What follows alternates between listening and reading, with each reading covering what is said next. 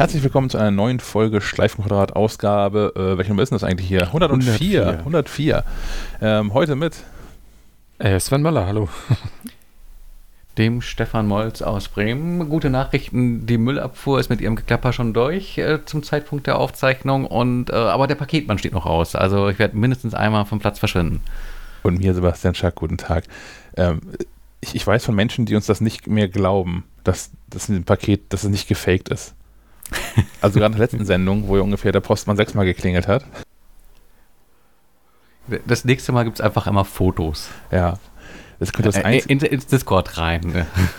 Das könnte das einzige Argument sein, doch nochmal äh, auch aus einer regulären Podcast-Episode einen Livestream zu machen. Mit dem Postboten dann jeweils? Ja, genau, da muss man mal reinkommen. Hallo. Dann kann der UPS-Fahrer direkt am Podcast Rede und Antwort stehen. Ich, ich wollte gerade sagen, der war zuletzt ganz redselig. Ähm, aber danach hatte man auch keine Lust mehr, irgendwie bei UPS zu arbeiten. oh Mann. Naja. Hm. Wollen wir direkt starten? Wir haben irgendwie so einen, so einen langen Plan irgendwie. Haben wir, ja. Ja. Dann mal los. Ja, ich glaube, glaub, der sieht länger aus, als er ist. Wenn ich mir schon mal diesen Aufreger der Woche angucke.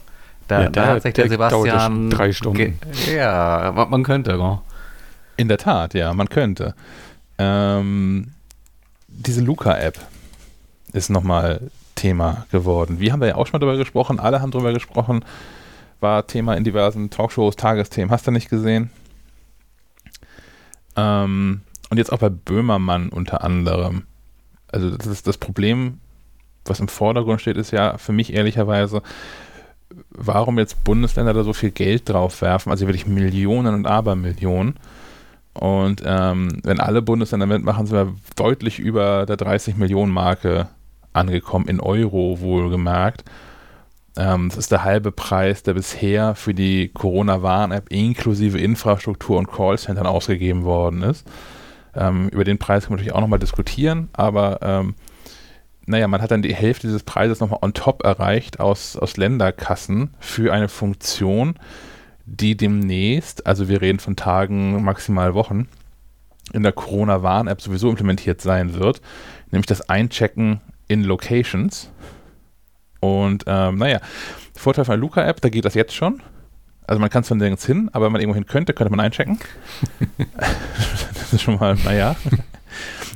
Und das ist aber äh, hin, hinreichend kaputt. Ähm, das Ganze beruht so ein bisschen auf den, ähm, auf einem, einem, einem Twitter-Thread von, keine Ahnung, wie man ausspricht. Man schreibt ihn Send1DRN, also Sand1DRN, ähm, der seinen Thread da Unsicherheit bei Design genannt hat und sich mal angeguckt hat, was in so einem QR-Code eigentlich drin steht. Ähm, da steht vor allem so eine, so eine ID mit drin und wenn man erstmal die ID hat, die hinter diesem QR-Code steht, kann man durch relativ leichtes Raten äh, zum einen an so einen Zähler rankommen, der einem anzeigt, wie viele Menschen da gerade eingecheckt sind, wie viele insgesamt eingecheckt waren. Wenn man noch ein bisschen mehr dagegen tritt, ähm, also für all das braucht man kein Passwort oder sowas, ne? das kann man einfach so aufrufen, man braucht nur diese, diese ID. Und ähm, wenn man da so ein bisschen mehr gegen tritt, dann findet man ähm, einen Link, der auf slash cam wie Camera endet und bekommt ähm, dann ein Interface, womit man QR-Codes wiederum einscannen kann. Also, welche QR-Codes meine ich? Äh, für Menschen, die kein Smartphone haben, kann man sich so einen Schlüsselanhänger ausdrucken, der einen eigenen QR-Code hat. Und dann kann ich als besuchende Person diesen QR-Code dem Location-Besitzer hinhalten, der scannt meinen QR-Code, bin ich eingecheckt. Da kann ich mir beliebig viele von generieren. Und ähm, wenn ich diesen, diesen geheimen Link habe mit der kryptischen Zahl da drin und da hinten unter anderem ein slash scanner slash cam einfüge, habe ich so eine Kamerafunktionalität und kann beliebig viele von diesen QR-Codes da einchecken, egal wo ich gerade bin. Ähm, das führte unter anderem nämlich dann dazu, dass Jan Böhmermann sich einen Gag erlaubt hat und ähm, im Osnabrücker, Osnabrück war es glaube ich, ne? Ähm, Zoo eingefallen ist und nachts um, um 12 oder um 2 oder irgendwie sowas mit mehreren hundert Leuten im Zoo unterwegs war. Was, also. Vermeintlich. Vermeintlich, ja. Was vielleicht noch nicht mal ein Datenschutzproblem, sondern einfach ein Datenproblem, weil unfassbar viele Daten einfach anfallen, die schwachsinnig sind. Ähm, gleichwohl kann man bei der, bei der Gelegenheit auch hinterfragen, wie sinnvoll das ist, am Eingang eines Zoos, der 23.000 Hektar groß ist, oder irgendwie sowas, also riesengroß wie Zoos halt sind, ein, so einen QR-Code zu haben. Also, weiß ich nicht, ist also man, so ein kleines Dorf hat einen QR-Code am Eingang und wenn du da, also mitgefangen, mitgehangen dann irgendwie. Das ist irgendwie super merkwürdig. Ähm, und nochmal weiter darauf basierend haben Menschen auch Skripte geschrieben. Das ist ein bisschen auf den Mist von Enno Lenze ähm, gewachsen. Haben wir auch auf, in den Shownotes verlinkt. Der dann eine kleine private Party gefeiert hat wo am Ende mehrere hunderttausend Menschen eingecheckt waren aus ähm, allen möglichen Regionen Deutschlands. Und ähm, was da nochmal extra uncool war, also dass das geht, ist schon mal irgendwie schwierig, so grundsätzlich. Das sollte es irgendwie Mechanismen geben, die das unterbinden. Ähm, die zweite Sache, die daran schwierig ist, das ist so eine, so eine private Veranstaltung. Jeder, der die Luca-App hat, kann sagen, ich mache hier eine private Veranstaltung. Dann kriegt einen QR-Code, den können Menschen dann scannen. Zum Beispiel an der einst für die eigene kleine Geburtstagsparty oder Grillfete im Sommer oder irgendwie sowas. Ähm, offensichtlich läuft sowas aber auch über die, die Luca-Server und wird auch mitgetrackt, ähm, weil die Menschen von Luca dieses Event irgendwann gelöscht haben. Was auch uncool ist. Also in dem Fall klar, das war schon irgendwie missbräuchliche Nutzung dieser Infrastruktur, aber grundsätzlich können die jederzeit jedes Event löschen. Was ja irgendwie hm. fühlt sich nicht gut an, finde ich. Gab es da nicht zwei Aussagen? Die eine Aussage war irgendwie, die maximale äh, Benutzeranzahl war erreicht, deswegen wurde das Event irgendwie gelöscht. Ich meine, das in dem Thread gelesen zu haben. Die andere ist natürlich, dass, dass äh, Luca das selbst kann. Einfach ja. so. Wovon ich einfach mal ausgehen würde, weil die ja auch danach Statements abgegeben haben dazu über, mhm. über missbräuchliche Nutzung und all sowas. Ich nehme schon an, dass die da direkten Zugriff drauf haben, dass das riecht alles irgendwie so. Aber was dann eigentlich extra kacke ist, also völlig unabhängig davon, ob sie es aktiv gelöscht haben oder ob es ein Automatismus war, äh, wenn man danach als Person, die da eingeloggt ist in dem Moment, die App öffnet, ähm, funktioniert das alles nicht so richtig, weil, beziehungsweise die App stürzt euch wieder ab, weil diese Event-ID nicht mehr gefunden werden kann. Das Einzige, was dann hilft, um diese Lookup benutzen zu können, ist sie zu löschen und neu zu installieren. Und dann ist aber auch deine Check-in-Historie weg. Ähm, also alles denn, okay.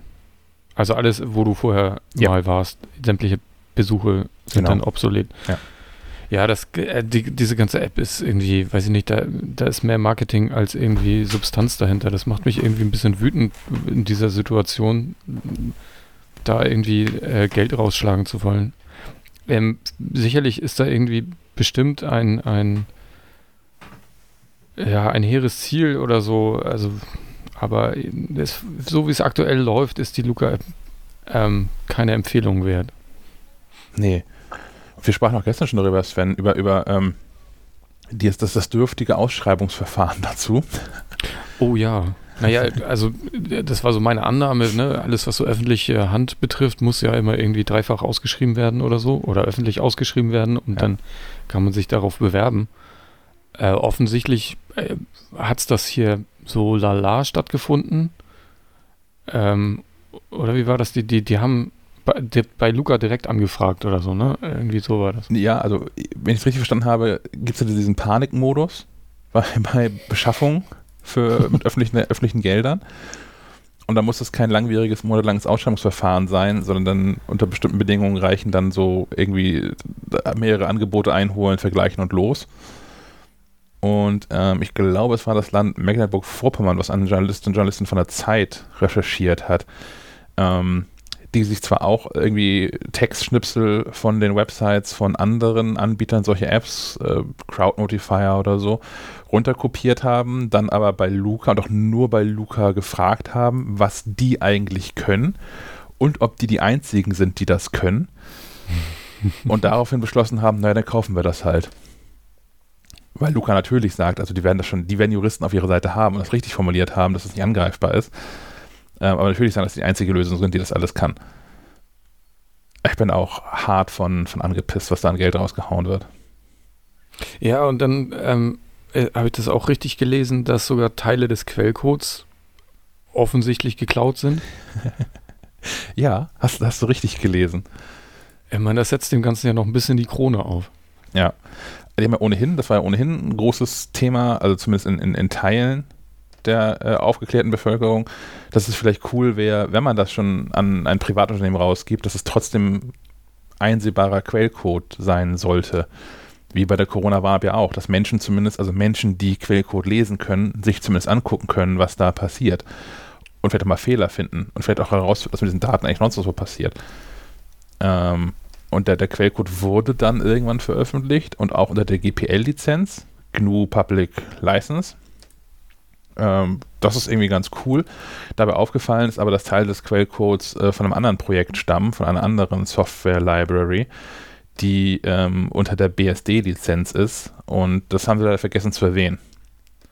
Dass, das, dass Teile dieser App nicht ihr Machwerk sind. Das haben sie jetzt irgendwie schnell nachgereicht und so, aber ach, der Schaden ist ja eigentlich schon entstanden und vor allem ja auch noch viel mehr zu dem Zeitpunkt, als der Quellcode noch nicht öffentlich war. Und hätte es da nicht den Druck gegeben, hätten die das einfach weiter durchgezogen. Mich fest überzeugt von, das wäre denn sonst, also die wissen ja, was sie gemacht haben. Und die werden das nicht nur vergessen haben, da dran zu schreiben. So, das mhm. vergisst man nicht. Ja, das kommt auch noch dazu. Das ist alles ätzend. Gab es jetzt nicht ähm, Bemühungen oder zumindest die Idee, die im Raum stand seitens der Politik zu sagen, ähm, dass die Impfstoffentwicklung äh, vielleicht doch in, in staatliche Hand gehören könnte mit Blick auf äh, die Pandemien, die äh, die Welt noch für uns in der Hinterhand hält? Ähm, wäre natürlich total sinnvoll, meiner Ansicht nach, das in, in, in, auch in staatlicher Hand mitzulegen und sich da von der privatwirtschaftlichen Seite so ein bisschen äh, zu lösen. Und das wäre natürlich auch mit Blick auf so eine ähm, Apps irgendwie super äh, sinnvoll, weil wenn du das äh, quasi äh, ja, verstaatlicht klingt gleich so nach Kommunismus. äh, wenn das unter staatlicher Aufsicht oder Leitung und Zahlung passiert. Ähm, in, in, die öffentliche Hand. Sehr elegant, also. das nehme ich. Ähm, dann fallen die Kosten ja auch irgendwie nur einmal an. Also jetzt trotz föderaler Strukturen hier in der Bundesrepublik. Ähm, aber es wäre natürlich sinnvoller, wenn da irgendwie eine App entwickelt wird, die einmal bezahlt wird, als wenn jetzt irgendwie äh, alle, alle Bundesländer auf die Idee kommen, äh, äh, platt gesagt, Smudo äh, Millionen an Euros in die Hand zu drücken für sein Invest äh, in, in diese eine Kontaktnachverfolgungs-App. Ja, darf auch noch gefeiert werden. Ne? Also mit, mit welcher Ignoranz und Arroganz da vorgehen. Ich habe das hier so, dieser, dieser, wie heißt der aus Berlin, Michael Müller, glaube ich, der aktuelle ist das Oberbürgermeister in Berlin? Wahrscheinlich. Mhm. Ähm, der sich noch damit gebrüstet hat, äh, keine Ahnung von der Technik zu haben und noch nicht mal mit Smudo gesprochen zu haben und das trotzdem gekauft zu haben. Also, ja, Ey, ich glaub, das ist eine gute halt, Sache. Das wurde ja, also, Luca wurde ja so durch die äh, Talkshows äh, getrieben und ich glaube, da ist bei den Politikern einfach hängen geblieben. Ja, darüber wird geredet, das scheint irgendwie cool zu sein. Ach, und es ist auch so eine App, das kommt bestimmt gut bei den jungen Leuten und WLAN an. Äh, es ist das ein Parade, Paradebeispiel für Marketing. Also ich würde es nicht mal irgendwie positiv oder negativ sehen, ich würde es einfach sagen, das ist Marketing. So funktioniert es. Ja. Ja. ja. Ja. Ja. Wirklich. Und ich habe so ein anderes, aber auch, dass Politiker so den, also hinreichend verzweifelt sind, wie wir alle. So, es ist, haben wir alle die Schnauze voll von dem ganzen Pandemie-Krams. Und irgendwie keinem fällt was Sinnvolles ein in der Politik, was man auch verkaufen kann, weil natürlich ist allen klar, was zu tun ist mit, mit einem harten Lockdown. Das ist natürlich aber schwer vertretbar, nachdem man jetzt sechs Monate, sechs Monate rumgeeiert hat, seit irgendwie Oktober, November letzten Jahres. Geht der ganze Scheiß jetzt ja schon wieder. Ähm, ist es ja schwer zu kommunizieren und zu sagen, naja, jetzt machen wir es nochmal richtig. Und ich glaube, das ist der verzweifelte Versuch, sich die, die, die, von dieser Pandemie irgendwie frei zu kaufen. Dann schmeißt man halt Geld auf diese App und dann wird schon alles irgendwie gut. Ja, vor allem in, in Relation zu dem, was äh, die Pandemie ansonsten kostet, werden wahrscheinlich selbst diese Millionenbeträge für Luca äh, unter Peanuts verbucht werden. Leider. Ja, ja dennoch, äh, ja, okay. Und äh, vielleicht ähm, sieht der eine oder andere da eine große Hoffnung in dieser App, aber äh, das ist ja auch nichts, was die halten kann. Nur weil wir jetzt so eine App haben, geht, geht ja Corona nicht einfach weg. Ja. Und aktuell sind wir noch nicht mal, sind wir quasi auf, dem, auf der anderen Seite des Berges, wo man mal darüber nachdenken könnte, irgendeine App einzusetzen, um Kon Kontakte nachzuverfolgen, weil man Dinge wieder öffnet oder Läden wieder öffnet. Also wir sind ja jetzt gerade wieder auf dem aufsteigenden Ast. Das ist also, nee, Ast, das ist Quatsch, ne? Also auf dem Berg. Wir gehen ja gerade, die Zahlen ja. gehen ja alle gerade wieder nach oben. Also quasi nichts von, von Peak erreicht und jetzt kann man mal über Öffnung nachdenken. Es ist ja quasi eher andersrum gerade. Das. Ich finde, das Ganze ist so eine typische, äh, viele Köche verderbenden Preissituation. Einfach äh, durch, dadurch, dass, dass so viele Menschen was zu sagen haben und Dinge eben auf Länderebene geregelt werden, hast du halt irgendwie auch so einen Flickenteppich aus, äh, helfen mir, 16, 17, 16 verschiedene Meinungen. Mit, mit ohne Mallorca Staaten. no, noch sind es 16 Bundesländer. Siehst du. Ähm, ja, wäre natürlich einfacher, wenn es da die eine starke Hand äh, gäbe, die, die alles regelt und dann auch Verbindlichkeit schafft und, und dann vielleicht auch Dinge wie so eine zentrale App-Entwicklung eher forcieren würde. Oder selbst wenn es keine zentrale App-Entwicklung wäre, äh, dann ähm, würde man vielleicht so eine Luca-App nur einmal lizenzieren, äh, dann vielleicht zu einem höheren Preis, aber sicherlich äh, immer noch günstiger als 16 äh, mal x Millionen. Ja, oder man könnte aus einer Hand dann zumindest mal irgendeine, im Zweifel irgendeine Agentur damit beauftragen, wenn man selbst in den eigenen Ministerien keine fähigen Leute hat, ähm, zu sagen, okay, wie ist damit eigentlich hat man die ja sonst auch kein Problem, ne? Also ja. Beratertätigkeiten, da gehen ja so, geht ja wahrscheinlich so die ein oder andere Milliarde bei ja. drauf. Haben wir beim Maskenjens gesehen, der da irgendeine Agentur beauftragt hat, um mal bei Ideale und Geizhals Preise von Masken zu vergleichen. Um zu gucken, wie er ja, Apotheker kompensieren kann. Und, und, dann guckt man, ob man bei Helmut, äh, bei Helmut Kohls Sohn einkauft und, und den dann irgendwie noch irgendwie am, am Tor mit dem Laster abletzen lässt und sagt, jetzt wollen wir doch nicht, wir haben bessere Preise gefunden. ja. Es ist alles so schäbig. Es ist alles so schäbig, macht alles so wenig Spaß. Ach, ich, ich, ich habe gerade so die, die, die, die, Erkenntnis, eigentlich muss man als Comedian gar nicht so wahnsinnig viel machen. Oh? Also die Dinge fallen einem letztlich in den Schoß. Oh? Es reicht, wenn man über die Realität berichtet. Das ist schon äh, tragikomisch genug tut das eigentlich irgendwer in aktuellen, also es gibt gerade, also Comedy gibt es gerade so nicht wirklich, oder? Weil es natürlich auch keine Bühnen gibt und im Fernsehen findet irgendwie wenig Neues statt. Ich meine, also heute schon hat natürlich irgendwie weiterhin ihre lustigen Gags, aber gibt es sonst gerade irgendwas? Es gibt diesen unsäglichen äh, Nur. Ja. Aber das ist ja mal so der Punkt, wo man sich überlegt, den Fernseher dann doch lieber auszuschalten. Mhm. Und sich die Frage mhm. zu stellen, warum zahle ich GZ? Aber gut. Ich weiß nicht, gibt es sowas wie Scheibenwischer noch oder so? Nee. Oder die Anstalt? Die Anstalt gibt es noch, so ja. Ich bin da nicht so im Bilde gerade, was das äh, Fernsehbusiness angeht. Aber die Anstalt sind ja auch eher, also nahezu aufklärerisch unterwegs und ja nicht so, nicht so Gag-Feuerwerksmäßig. Ja, das ist ja immer so die Gratwanderung zwischen Komik und, und doch Wein, weil es so nah an der Realität ist, ne? Ja ich weiß nicht, also so echte so Corona-Comedy ist noch nicht untergekommen. Dass es irgendwie mal so, so ein ganzes Stück gäbe, wo jemand sich ausgiebig über die ganze Situation hier mal irgendwie Lust Das kommt noch früh genug. Sämtliche Verfilmungen oh. bei allen Streaming-Anbietern. Bücher über Bücher. Ja. Und natürlich dann auch Comedy. Ansonsten so in, in der ganzen Corona-Berichterstattung ähm, mit, mit der Form bin ich ja nach wie vor nicht einverstanden, habe ich auf Twitter schon geschrieben. Aber in, inhaltlich bin ich ja sehr glücklich mit dem, was Rezo da gemacht hat. Der doch da irgendwie eine Viertelstunde lang dezent ausgerastet ist, um mal. Also der Zusammenschnitt ist eine Viertelstunde lang. Aber ähm, hat wahrscheinlich schon jeder gesehen. Menschen, die uns so zuhören. Wollen wir Bayern Molslingus zum zweiten Mal, falls ihr das nicht hört im Podcast, ich, ich mache hier mal die Strichliste nebenan.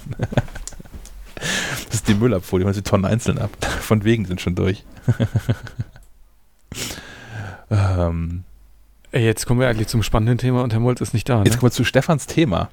Naja, wir können das aber schon mal vorwegnehmen. Und zwar ist ja, wo ist jetzt ähm, da? Ja. Per Pressemitteilung. Oder äh, hast du irgendwas anderes gehört? Nee, ich habe auch nur die Pressemitteilung bekommen, also von, von mehreren Unternehmen.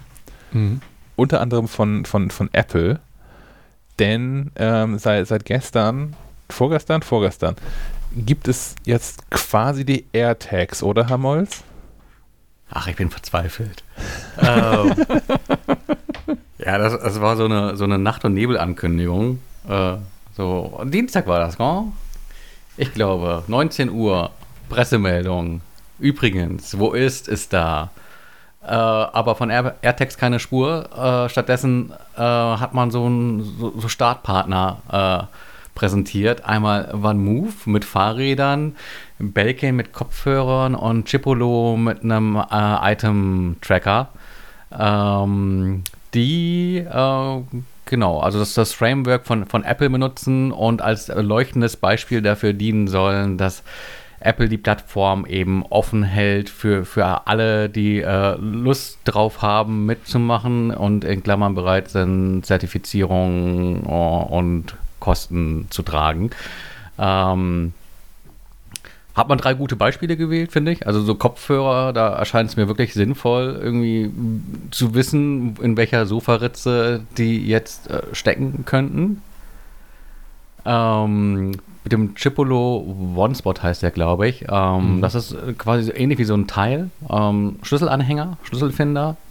Kannst dann alles dran machen und äh, damit quasi verfolgen ähm, soll in den nächsten Wochen starten. War mir jetzt so. Erst. Im Juni äh, sollen die offiziell schippen. Ja, ja, das ist dann so eine Definitionsfrage, was heißt nächste Woche noch?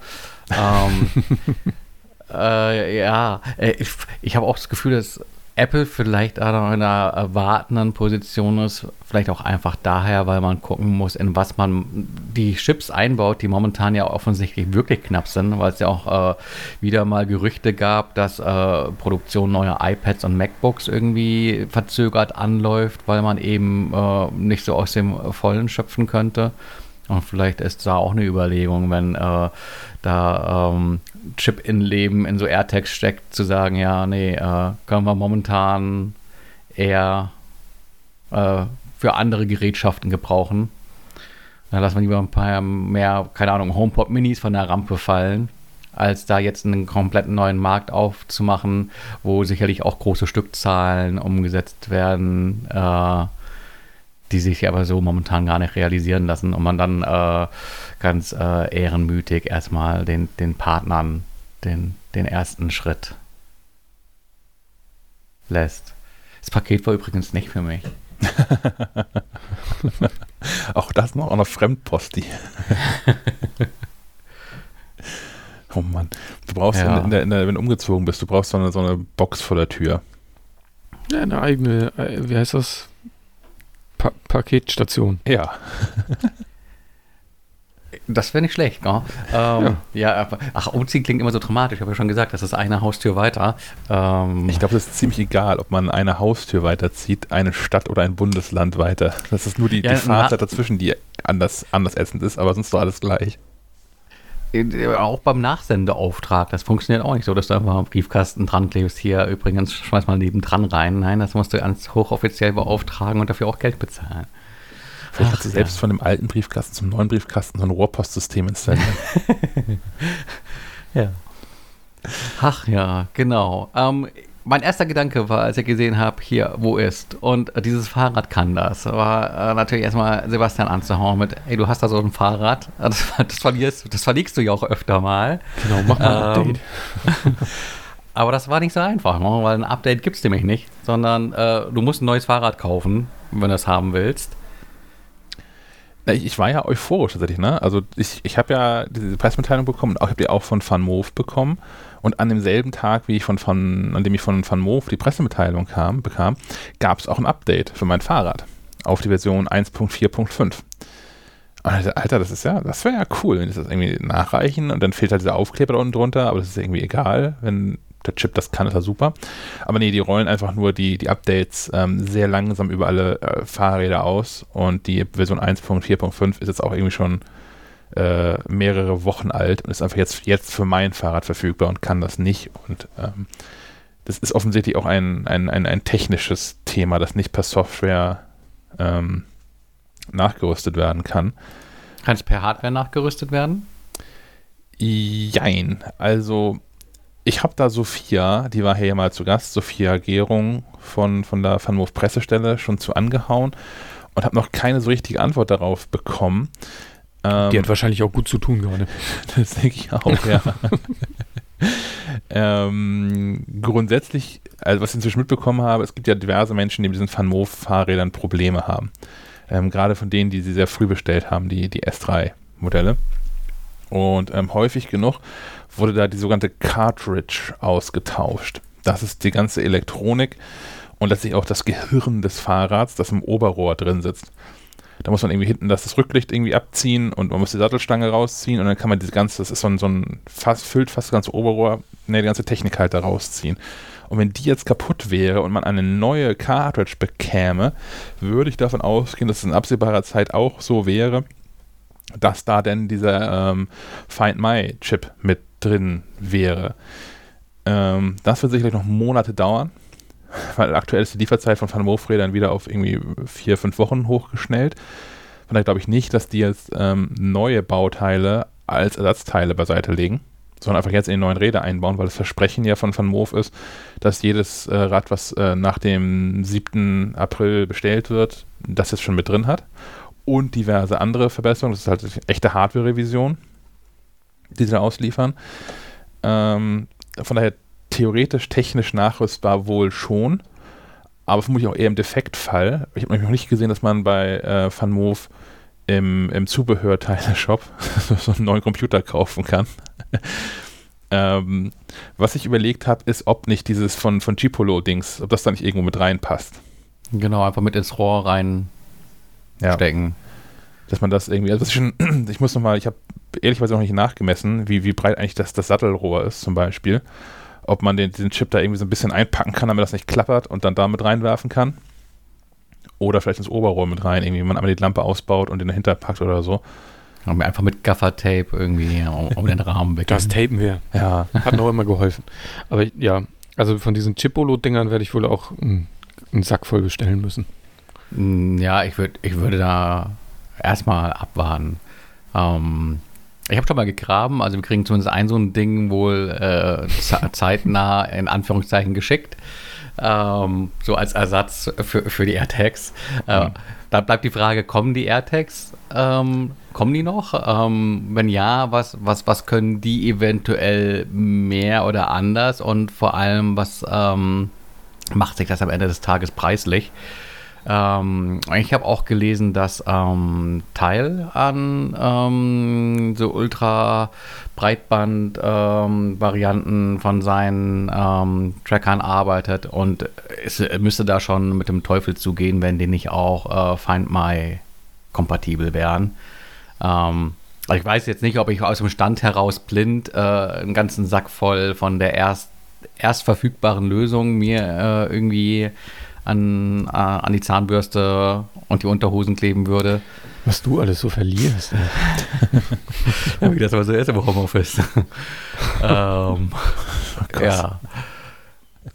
Ich will abwarten und einfach mal so schauen, wenn zwei, drei Lösungen verfügbar sind, welche da ähm, die, die sinnvollste ist. Ähm, ich weiß jetzt aus dem Stand heraus auch nicht, äh, wie das beispielsweise bei dem One-Spot ist mit ähm, der Stromversorgung. Äh, ob das, wenn man alle Geräte in der Hand hält, es da Unterschiede gibt, ob welche vielleicht mit einem Akku ausgestattet sind, der geladen werden kann, ob es welche gibt, die einen fest verbauten ähm, Akku haben, ähm, ob die so CR20, 32 Knopfzellen drin haben. Das wären ja irgendwie auch alles Dinge, die man ähm, da irgendwie mit einkalkulieren müsste bei einer Kaufentscheidung. Bei den Teils war das ja am Anfang auch so, dass die erst in sich gekapselt waren die Batterie fest verbaut und die waren dann halt einfach irgendwann kaputt. Und das Geschäftsmodell war dann äh, sehr nachhaltig. Schmeiß mhm. weg äh, und kauf neue oder schick ein, wir entsorgen die für dich äh, und du bekommst dann neue und dann gab es da auch irgendwelche Abos zu und ähm, inzwischen ist man aber bei der darauffolgenden Hardware-Generation dazu übergegangen, da den, äh, die Batterie auch äh, auswechselbar zu machen. Ich glaube, da haben viele Leute einmal gekauft und dann nie wieder. Ich habe so ein Teil in meinem Sennheiser-Kopfhörer. Die haben also Mhm. auch schon vor längerer Zeit angefangen, ähm, so Partnerschaften aufzubauen. Gibt noch einen anderen Kopfhörerhersteller. Ähm, ah, mir liegt's auf der Zunge. Ja. Sony, Philips. Nein, nein, nein, nein. Die Agentur sitzt in Berlin. Sicher nicht. Marshall. Ja, ich glaube, das ist die gleiche Agentur, aber irgendwas mit S. Skull Geil Candy? Candy. Ja, ich glaube. Okay. Lustige Ratespiele für Ja. Insider. Wa- was wären denn so, so Gegenstände, ähm, wo ihr das so seht bei euch? Also ich, ich bin tatsächlich, ich, ich verliere Dinge irgendwie nicht so richtig. Ich habe das Einzige, wo ich das wirklich machen wollen würde, ähm, wäre Fahrrad, das würde ich sofort machen, weil Kiel Mhm. doch irgendwie eine Stadt ist, wo Fahrräder, man sucht die häufiger mal, habe ich so mitbekommen.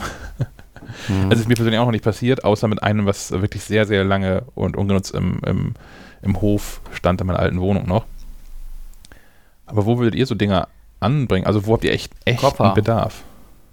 Koffer könnte ich mir gut vorstellen. Also irgendwann, wenn man mal wieder reisen kann, ähm, weil es ja dann irgendwie oft genug äh, passiert, dass man irgendwo auf Koffer wartet, vielleicht sogar am falschen Band steht oder äh, vielleicht gar nicht am Band stehen muss und sich entspannt zurücklehnen kann, weil man weiß, okay, der Koffer ist sowieso noch irgendwo Im äh, falschen ganz Land. woanders unterwegs. genau. Ja, der Klassiker ist natürlich Schlüssel, ne? Also Ja. am Schlüssel wäre schon ganz cool und ich habe ich hab da auch so Leute in meinem Bekanntenkreis, denen könnte ich fünf davon geben, weil die sind bekannt dafür, es, vor allen Dingen Schlüssel zu verlegen. Und die Ähm, brüchen dann wahrscheinlich nochmal so einen Tracker für einen Tracker dran, damit sie den Tracker nicht verlieren. Fürs Handy dann auch noch, damit sie das Handy wiederfinden, mit dem sie dann den Tracker finden. Naja, das Handy ist ja sowieso trackbar. Ähm, ja, Fahrrad auf jeden Fall auch und Rucksack, klar. Auch das. An an Gepäck habe ich noch gar nicht gedacht. Ich war eher so bei, ich war bei so Dingen wie Schlüsselbund oder so. Naja, das habe ich jetzt Bei- das letzte Mal in der Grundschule verloren. Für die nicht mehr. AirPods sind sie leider zu groß, sonst würde ich da auch eins dran kleben an die Hülle. Ich hätte ja so ein bisschen gehofft, dass äh, Überraschung, Überraschung vielleicht doch in den AirPods Max oder sowas äh, ein Modul steckt, mit dem Apple dann sagen kann, ach übrigens, ihr habt ja auch schon äh, vielleicht was zu Hause liegen, mit dem ihr das Ganze äh, ausprobieren könnt. Ja, aber die Aber werden, nee. also es, es, die werden doch jetzt kaum noch irgendwelche äh, Zusatzhardware veröffentlichen können, wo das nicht verbaut ist, oder? Also gerade bei ja. Kopfhörern. Ja. Da ist es Aber zwar vielleicht nett, war wenn das, das auch Ding eine Frage des Timings. Also da hängen ja Klar. auch mehr Sachen dran, als nur, ob man irgendwelche AirTags fertig hat, sondern irgendwie wahrscheinlich auch die, die Erwartungshaltung der Menschen, äh, so wie wir jetzt, die sich halt denken, okay, wenn ich jetzt mir so ein paar neue AirPods kaufe, dann hat das da irgendwie auch mit drin zu sein. Weiß man eigentlich, ähm, Stefan, um daran teilnehmen zu können, dem Find My Network, als Hersteller von jetzt zum Beispiel so einem Fahrrad oder ähm, wenn ich dann so ein Chipolo-Dings da baue, muss das einfach nur ein Original-Standard-Chip sein von der, von der Stange, der nur bestimmte Spezifikationen erfüllen muss? Oder sind das Apples eigene Chips, die ich da irgendwie kaufen muss? Das weiß ich nicht. Aber Hm. die Vermutung liege nahe, dass Apple da natürlich irgendwie auch in irgendeiner Art und Weise dran mit verdienen will. Und da du ja ähm, so ein Logo verwenden kannst, Mhm. ähm, vermute ich mal, dass da irgendwelche Lizenzgebühren fällig sein werden. Also selbst wenn du irgendwie einen Chip nach Apples Spezifikation ähm, benutzen darfst, ähm, wirst du, um das irgendwie mit in das Netzwerk einzubinden und äh, auch diesen Aufkleber drauf beppen zu dürfen, aller Wahrscheinlichkeit nach zahlen müssen. Aber das könnte ja bedeuten, dass wir, also wenn man aktuellere Hardware rumliegen hat zu Hause, dass man vielleicht schon rein technisch Find My-fähige Hardware zu Hause hat tatsächlich und dann einfach nur noch mal äh, Logitech, äh, sehe ich noch rumliegen an Sony oder so, noch mal Geld in Apple werfen müssen, um das aktivieren zu können. Es gab ja auch schon länger äh, im, äh, auf den Developer-Seiten von Apple ähm, Informationen zu, zu Find My. Also es ist, jetzt alles nicht vollkommen überraschend. Man wusste, dass das kommt und auch ähm, Zubehörhersteller wussten, dass das kommt und konnten sich vorbereiten. Ich weiß aber eben nicht, wie extensiv sie da irgendwie haben drauf vorbereiten können.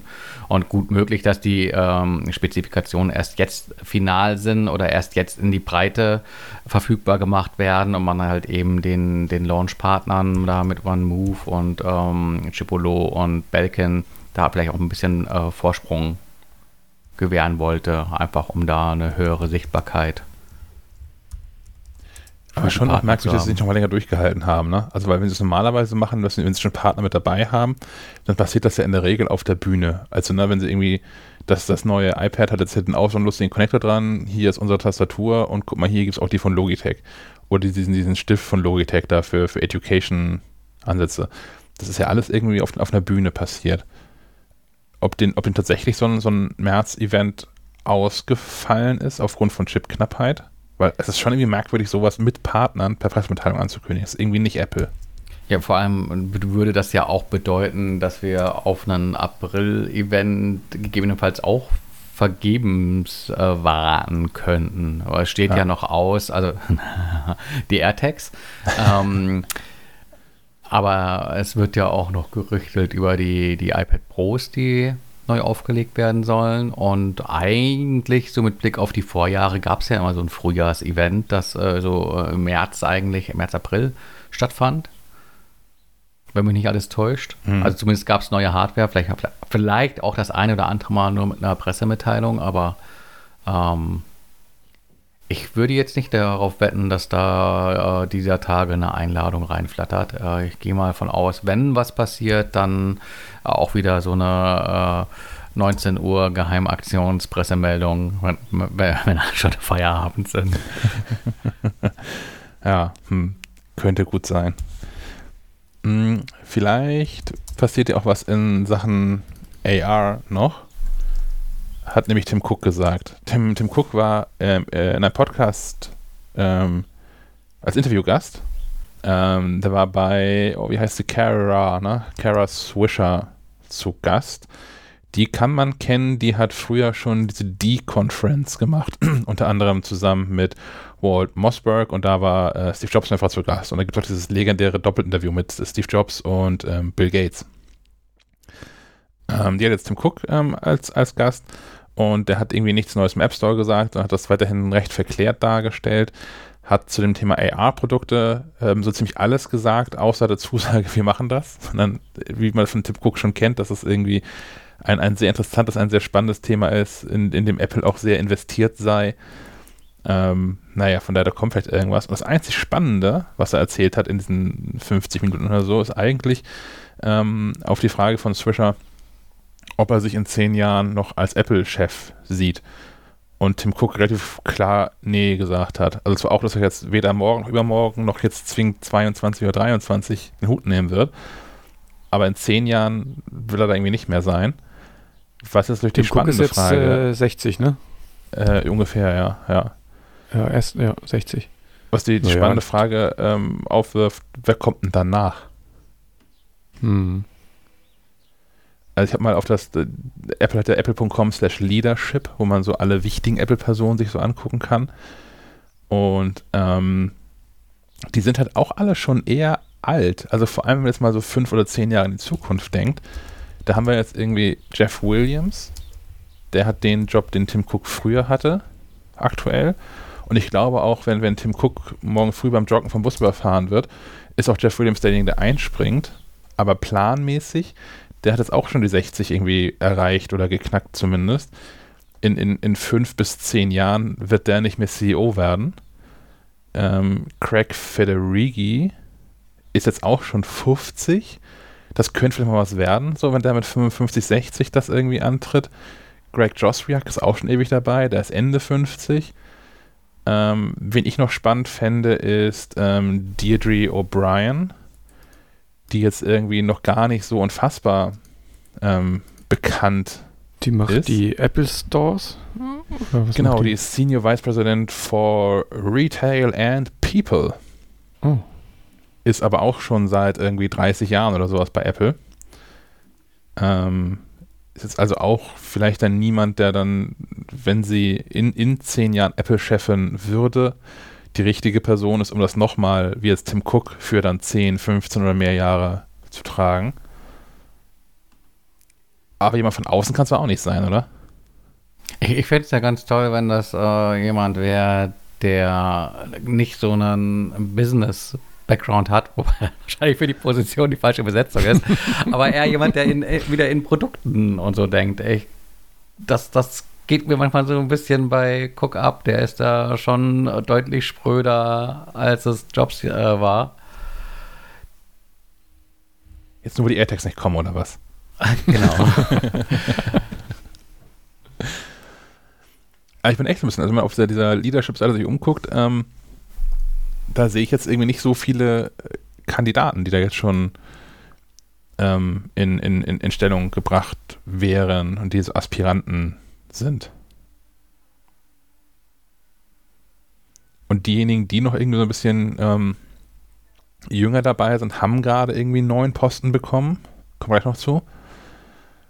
Oder sind halt auch sehr weit draußen. So von, ähm, es gibt diese, diese Isabel Gemay, die ist noch relativ neu mit diesem, diesem Board drin, die aber irgendwie Managing Director of Greater China ist.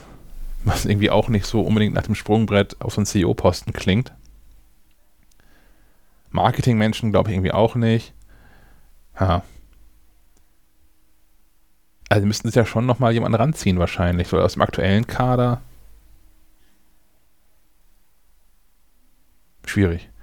Oder man, man denkt einfach gar nicht mehr in so langen Zyklen, wie jetzt Tim Cook Chef war. Also Tim Cook hat jetzt ja die, die, die zehn Jahre ja irgendwie rum demnächst. Oder jetzt? Hat er die schon rum? Jobs ist 2011 gestorben, oder? 2011 gestorben. Bestimmt. Lange Gesichter hier. das ist ja unangenehm. Äh, ja, 2011, 5. Oktober 2011. Tim Cook hat Ende dieses Jahres seine, seine, seine zehn Jahre rum. Und vielleicht sind es dann einfach danach kürzere Etappen. Aber ich, also, ich habe eine Idee. Siri übernimmt einfach. oh Gott. so nach, aber rein von nach außen, so von der Wirkung her, fände ich ja Craig Ferrigi schon ganz cool. Der ist jetzt 50, wenn der das in, in 5, 6 Jahren übernimmt und dann mal für 5, 6 Jahre macht oder so, das wäre schon nett. Mhm. Das ist unterhaltsam. Ja, ja ich meine, ja, das stimmt. Ich habe den auch eher so als, naja, so als, weiß nicht, naja, eher so als für, lustig. Für mich ist und bleibt der die Air Force One. ja, genau. Ich habe neulich einen Podcast, ich glaube, was mit, mit John Gruber gehört, wo sie ihn durchgängig und also auch nicht lustig gemeint, vielleicht ist das ein Spitzname, der in den USA verwendet ist, oder vielleicht ist es auch sein echter Spitzname. Ähm, die haben ihn durchgängig C-Fat genannt. Okay. ich habe das auch erst die ersten beiden Mal habe ich da gelacht, also gelächelt. Ich so, nee, die meinen das, die meinen das gar nicht lustig, die meinen das ernst. Naja. Hm. Ansonsten, ich, ich würde es machen. So. Auch für deutlich weniger, als Tim Cook so ausgezahlt bekommen hat. Ich würde das. Aktionäre jetzt in Angst. Kurssturz. Endlich mal einen unverbrauchten Typen dahin, vielleicht auch. der ein bisschen auch einen Blick von außen mit reinbringt. bisschen kritisch ist. Ja. Hm. Fest, fest am europäischen Markt verankert ist. Wachstumsmarkt. hm. Na, ich glaube, da hat man bei Apple schon Erfahrungen gemacht mit Leuten von außen. Ähm, mit, mit, mit, mit ähm, Scully hieß er ja. doch, von Pepsi und so. Ja. Das war auch alles eher Fiasko. Also ich glaube auch, dass ich, ich kann mir nicht vorstellen, dass die da jemanden Neues aufbauen, sondern die werden schon jemanden, äh, auch ein bekannteres Gesicht, vermute ich mal, ähm, ranholen. Weil ich, ich glaube, so funktioniert Börse halt auch. Äh, oder einfach wahrscheinlich funktioniert Börse nur so auch über Vertrauen und mhm. äh, ja, Stringenz und klarer Linie und keine großen Experimente, äh, so die zahlenden Stimmen. Ah. Ja. Hm. Naja. Lass uns überraschen. Wir, wir, können ja, wir können ja mal so einen Pool aufmachen, so einen Wettpool. Und dann gucken, wer gewinnt. Ich habe schon überlegt, ob man das als anders nimmt und das vielleicht nochmal, wir hatten mal so vor ein paar Jahren so eine Serie, in der wir alle äh, Menschen, die bei Apple irgendwas zu sagen hatten, also auf dieser Ebene, ähm, in so einem Porträt vorgestellt haben. Ähm, da sind inzwischen herzlich wenige noch von mit dabei. Hm. Das könnte man vielleicht mal neu machen, dass man so eine, so eine, so ein biografisches Porträt von diesen ganzen Menschen da zusammen recherchiert. also Apple gibt ja nichts raus, also quasi alle Informationen, die Apple zu diesen Personen rausgibt, findet man auf dieser Seite. Und das sind in der Regel irgendwie so zwei, drei Absätze Text, die da drin stehen. Ähm, ist immer eine ganz coole Rechercheaufgabe, so mit LinkedIn-Profilen und so. Und irgendwelchen Einträgen in irgendwelchen alten Universitäten, also naja, alten Einträgen von Universitäten und ähm, naja. Hm. Interessant wäre es doch, äh, die alten Artikel nochmal zu durchforsten und daraufhin abzuklopfen, wenn dort irgendwelche Prognosen getroffen wurden für die Zukunft, ja. inwiefern die eingetroffen sind. Ha. Ja. Was haben wir vor 20 Jahren, äh, wenn er da schon dabei gewesen sein sollte, zu Tim Cook, äh, Cook geschrieben? Ich weiß es nicht. Ähm, also ich, Tim Cook war da schon Chef, als wir das gemacht haben. Aber ähm, ja. Ist aber auch ein Typ, glaube ich, also hätten wir das ein bisschen vorher gemacht, man hätte wohl nicht zwingend auf Tim Cook als planmäßigen nächsten Apple-Chef gesetzt. Ich hätte das zumindest nicht getan. Also zu, zu dem Zeitpunkt gesetzt. Ja, zum Beispiel. Und als es jetzt also natürlich relativ kurzfristig dann eine Nachfolge geben musste, dann war das schon irgendwie eine logische Wahl, fand ich, Tim Cook zu nehmen. Aber wenn man das jetzt irgendwie planmäßig über die nächsten fünf bis zehn Jahre aufgebaut hätte, wäre da, glaube ich, nicht, vielleicht in der engeren Auswahl gewesen, aber nicht die Top-Wette. Wir machen das einfach mal. Wir gucken uns mal die alten Artikel an, vielleicht zum nächsten Podcast und können das hier diskutieren, beim Podcast, was aus diesen, diesen Artikeln eigentlich geworden ist von damals und ähm, dann einfach am Anfang so eine neue Serie aufzubauen. Und bei Discord machen wir ein Tippspiel draus. Das klingt gut. Ja. Ein Trinkspiel. Ah nein, dafür, äh, oder auch das. Sind die Zyklen zu lang. heißt aber auch, dass wir irgendwie Discord noch irgendwie bis zu zehn Jahre laufen lassen müssen irgendwie. dass irgendwie nachgehalten werden kann. Sinnvoll. Ähm. Es gibt eine weitere ähm, Apple-Personalie, die ist vielleicht ein bisschen weniger aufregend. Ähm, John Turnus ist jetzt Senior Vice President Hardware Engineering.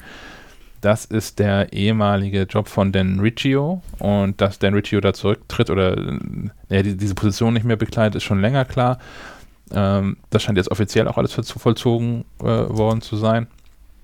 Riccio ist auch von der, von der Leadership-Seite verschwunden in dem, in dem Zug, ist aber noch für Apple tätig und kümmert sich jetzt irgendwie um spezielle Spezialprodukte und könnte also der Mann sein, der jetzt so, so Projekte wie die AR- oder VR-Brille vorantreibt oder das schon im Apple Car über den Campus fährt. So wie dann irgendwie kommen. Kann man, glaube ich, auch nicht viel mehr zu sagen. Ist eher so Chronistenpflicht, das mal erwähnt zu haben, oder? Oder verbindet ihr irgendwie was, was Größeres mit Dan Riccio, was jetzt irgendwie nochmal diskutiert werden müsste? Überhaupt nicht. Hm. Ich nämlich auch nicht. Also klar, der hat irgendwie wichtige Sachen gemacht und wir haben halt auf der Bühne, hat lustige Sachen erzählt, wichtige Sachen erzählt, aber dass der jetzt irgendwie besonders in, in den Vordergrund getreten wäre, kann ich nicht behaupten. Interessant finde ich, dass halt gar nicht mehr auf der Website stattfindet. Also Phil Schiller, der ja auch ausgeschieden ist, er irgendwie so von der, von der Seitenlinie nochmal Dinge reinruft, ist er Apple Fellow und steht halt sowas auf der, auf der Leadership-Seite noch mit drauf. Aber ähm, Richie ist ganz verschwunden. Naja. Mal gucken. Damit würde ich überleiten wollen zum Hörerfeedback. Und da haben wir als erstes ähm, Pascal. Und Pascal hat noch was zum Thema Diabetes. Moin, liebe Schleifquadrat, ich bin Pascal aus den schön aus Holstein. Ich wollte was zu dem Freestyle Libre System erzählen. Ich bin Diabetiker und nutze das System seit knapp zwei Jahren und bin sehr zufrieden damit. Für die, Pre für die Preise, die angesprochen wurden, ist nur bedingt ähm, richtig, weil für alle Diabetiker, die insulinpflichtig sind, wird das zum größten Teil von fast allen Krankenkassen übernommen. Außerdem äh, hat Freestyle Libre schon ein neues System angekündigt, was dieses Jahr noch rauskommen soll was eine kontinuierliche Blutzuckerübermittlung ähm, bereitstellen soll. Von der Größe her viel kleiner ist, also nur so wie eine 2 oder 5 Cent Münze groß von Durchmesser und eine 2 oder 5 Zentimeter von der Höhe, zwei Stück übereinander ähm, darstellen soll. Soll im Laufe des Jahres noch rauskommen, haben sie schon offiziell verkündet. Ähm, und eine kontinuierliche Blutzuckerüberwachung ermöglichen. Momentan muss man ja aktiv scannen, um die Blutzuckerdaten zu erhalten auf das Handy, was auch super funktioniert. Bloß im Winter bei Klamotten, die ein bisschen dicker sind, ist es teilweise schwierig, die, den kleinen Puck, also den, den Freestyle Libre, zu treffen, sodass der NFC-Chip ausgelesen werden kann. Das wird mit dem neuen System, das ist natürlich noch kleiner, wird das dann nicht mehr vonnöten sein, sondern man kann direkt die App öffnen und er kriegt alle neuesten Daten. Also ähm, solltet ihr mal ausprobieren, auch das jetzige System, wenn ihr das habt, das ist echt super, das macht Spaß und das ist echt ein Zugewinn für jeden Diabetiker. Es gibt natürlich auch andere Systeme von anderen Herstellern, aber ich bin sehr zufrieden damit. Ja, ich habe hier so, so, so einen Puck liegen uh, und werde hier mal den irgendwie die Tage mir an den Arm stecken. Ähm, ist das der von, dem, von dem du schon gesprochen hast oder ist das schon einer von den neuen, genau. von denen Pascal nee, nee, nee, nee, das ist noch irgendwie dieses Zweier-System. Also schon die zweite Hardware-Generation, aber halt nicht dieses neue, was eine kontinuierliche Messung ermöglicht. Also hier musst du wirklich immer noch äh, aktiv scannen und ich glaube, das System hält dann auch immer nur die Daten für acht Stunden oder sowas vor. Äh, ah. Wahrscheinlich ist der Speicher da einfach nicht so groß. Ähm, und es äh, ist natürlich sinnvoller, eine, eine, kontinuierliche Messung zu haben und vielleicht auch eine, wo du halt nicht so oft dran denken musst, selber zu scannen. Ähm, aber alles ist besser, als sich da regelmäßig in den Finger pieksen zu müssen. Äh, ich, ich selbst bin ja nur so hier der der fetten Diabeten-Typ äh, hier mit äh, Typ 2 und nicht insulinpflichtig und Tabletten und ein bisschen gesünderer Lebenswandel. Ähm, ich beiß mal eben Schokoriegel. Ähm, äh, sollten da schon reichen. Ähm, aber äh, nichtsdestotrotz ist es ja auch dann sinnvoll, ähm, mal ab und zu zu gucken, wie denn der Blutzuckerspiegel so ist. Und da gibt es normalerweise beim Arzt dann so einen ähm, vierteljährliches äh, Monitoring von dem sogenannten HbA1c-Level. Das ist so ein Langzeitzuckerwert. Ähm, nichtsdestotrotz kannst du natürlich dann auch auf eigene Kosten äh, dir so ein äh, Puck, wie er sagte, an den Arm kleben. Aber das ist dann halt nichts, was die Krankenkasse so ohne weiteres bezahlt. Was heißt denn auf eigene Kosten eigentlich? Was zahlt man für so ein Ding? Ähm, ich glaube 60 Euro. Und das dauert, das läuft ähm, für zwei Wochen. Okay. Ähm, aber wenn du natürlich 4 Euro am Tag. Ja, die hast du halt sonst auch gerne für Stechhilfen und ähm, Teststreifen. Mhm. Das, die funktionieren ja ähnlich wie, wie, wie diese Kaffeekapseln. Ähm, die Geräte kriegst du quasi hinterhergeschmissen und kostenlos. Und, und so, so, so fünf Streifen zum Ausprobieren. Und dann gehst du in die Apotheke und sagst, ah, ich hätte gerne mal so eine Packung Streifen. Äh, und äh, dann denkst du, okay, kaufe ich mir jetzt irgendwie äh, ein Haus oder? hm. Oh, ja. Hm. Ähm, wir, wir kommen zu einem auch, auch irgendwie auch Gesundheitsthema. Und zwar hat sich Erik nochmal gemeldet zu der äh, Thematik Smartwatch und ähm, Tätowierung. Halli, hallo, mit sonnigen Grüßen aus München vom Erik. Ich wollte heute nur ganz kurz mitteilen, weil ich das gerade gehört habe auf dem Weg in die Arbeit, dass äh, es Probleme wohl gibt mit der Pulsmessung, äh, wenn man tätowiert ist. Ich kann euch ans Herz legen. Wer wirklich äh, ernsthaft äh, Sport treibt, also sprich auch mit Pulsmessungen und das regelmäßig machen möchte, äh, den Polar OH1-Gurt. Das ist ein Armgurt, den man je nach äh, Gusto am Oberarm, Unterarm, Handgelenk tragen kann. Man muss es halt einfach nur einstellen. Ähm, er funktioniert hervorragend mit der Apple Watch, mit der Apple eigenen Trainings-App. Benutze ich seit weit über einem Jahr ähm, mit verschiedenen Uhren habe Suunto, Garmin und Polaruhren durch. Da bin ich aber wieder weg von, wegen der Einseitigkeit dieser Uhren und auch weil sie mir zu klobig und zu groß sind im Verhältnis zu Funktionsumfang, bin ich dann jetzt wieder auf die Apple Watch 6 umgestiegen und seit Dezember letzten Jahres, genau, äh, ist auch der Gurt mit dieser Uhr verbunden und liefert wirklich sehr genaue Werte. Ist auch wirklich nicht zu merken beim Laufen, trägt nicht auf, ist nicht unangenehm, wie das bei Brustgurten manchmal ist. Und ich habe festgestellt, es kommen keine Fehlmessungen zustande, besonders im Winter, wenn man unterwegs ist, hat man durch die Reibung dieser Funktionsklamotten oft das äh, Problem gehabt bei diesen Brustgurten, dass da teilweise Puls von 200 plus X rausgekommen sind, weil sich der statisch aufgeladen hat. Passiert bei diesem Gurt nicht weil der nach innen gewandt ist und außen rüber der Gurt drüber geht, offensichtlich dadurch auch die elektrostatische Aufladung nicht so stattfindet. Von daher, ähm, jeder, der da irgendwie äh, das Problem eben hat mit der Tätowierung oder aus anderen Gründen, kann ich diesen Gurt wirklich sehr ans Herz legen. Ansonsten fällt mir heute nichts mehr ein für euch. Doch, macht weiter so. Bis dahin, ciao. Danke, ja, guter Erik. Tipp. Ich habe gerade mal geguckt, kostet ungefähr 77 Euro. Und den kann man natürlich dann auch so drehen, dass er irgendwo sitzt, wo nicht, wo kein Tattoo ist, ne? Hm. Ja, guter Tipp. Mir war nicht klar, dass statische Aufladung ein Thema dabei ist. Habe ich einfach nie drüber, nie drüber nachgedacht bisher. Mir auch nicht. Ich bin auch mal eine Zeit lang mit Brustgurt gelaufen. Mir war es nur einfach, ich, wenn ich laufe, darf da nichts sein irgendwie. Also das, also das T-Shirt ist manchmal schon zu viel. Also nicht, dass ich ohne T-Shirt laufen würde, aber so, weißt du, wenn du dauerhaft in Bewegung bist und da, da drückt oder, oder, klemmt irgendwie immer irgendwas und gerade am Brust, im Brustbereich hat mich das so genervt mit diesem Brustgurt. War für den Anfang natürlich top, weil gerade wenn du anfängst zu laufen, ist es natürlich gut, da den, den Puls im, im Blick zu behalten.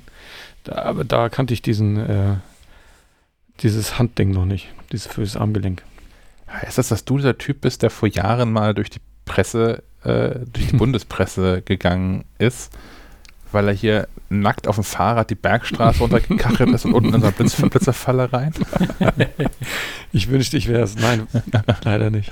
Okay. Aber ich kenne es, ich bin, ähm, ich bin auch schon mal hier beim Kiellauf mitgelaufen und so und ich kenne das auch bei, wenn du so ein, so ein nicht wirklich ja, schon, aber so, so diese Plastikshirts hast, ne, das, das scheuert schon ganz schön auf Dauer. Ja, schon ganz schön nervig.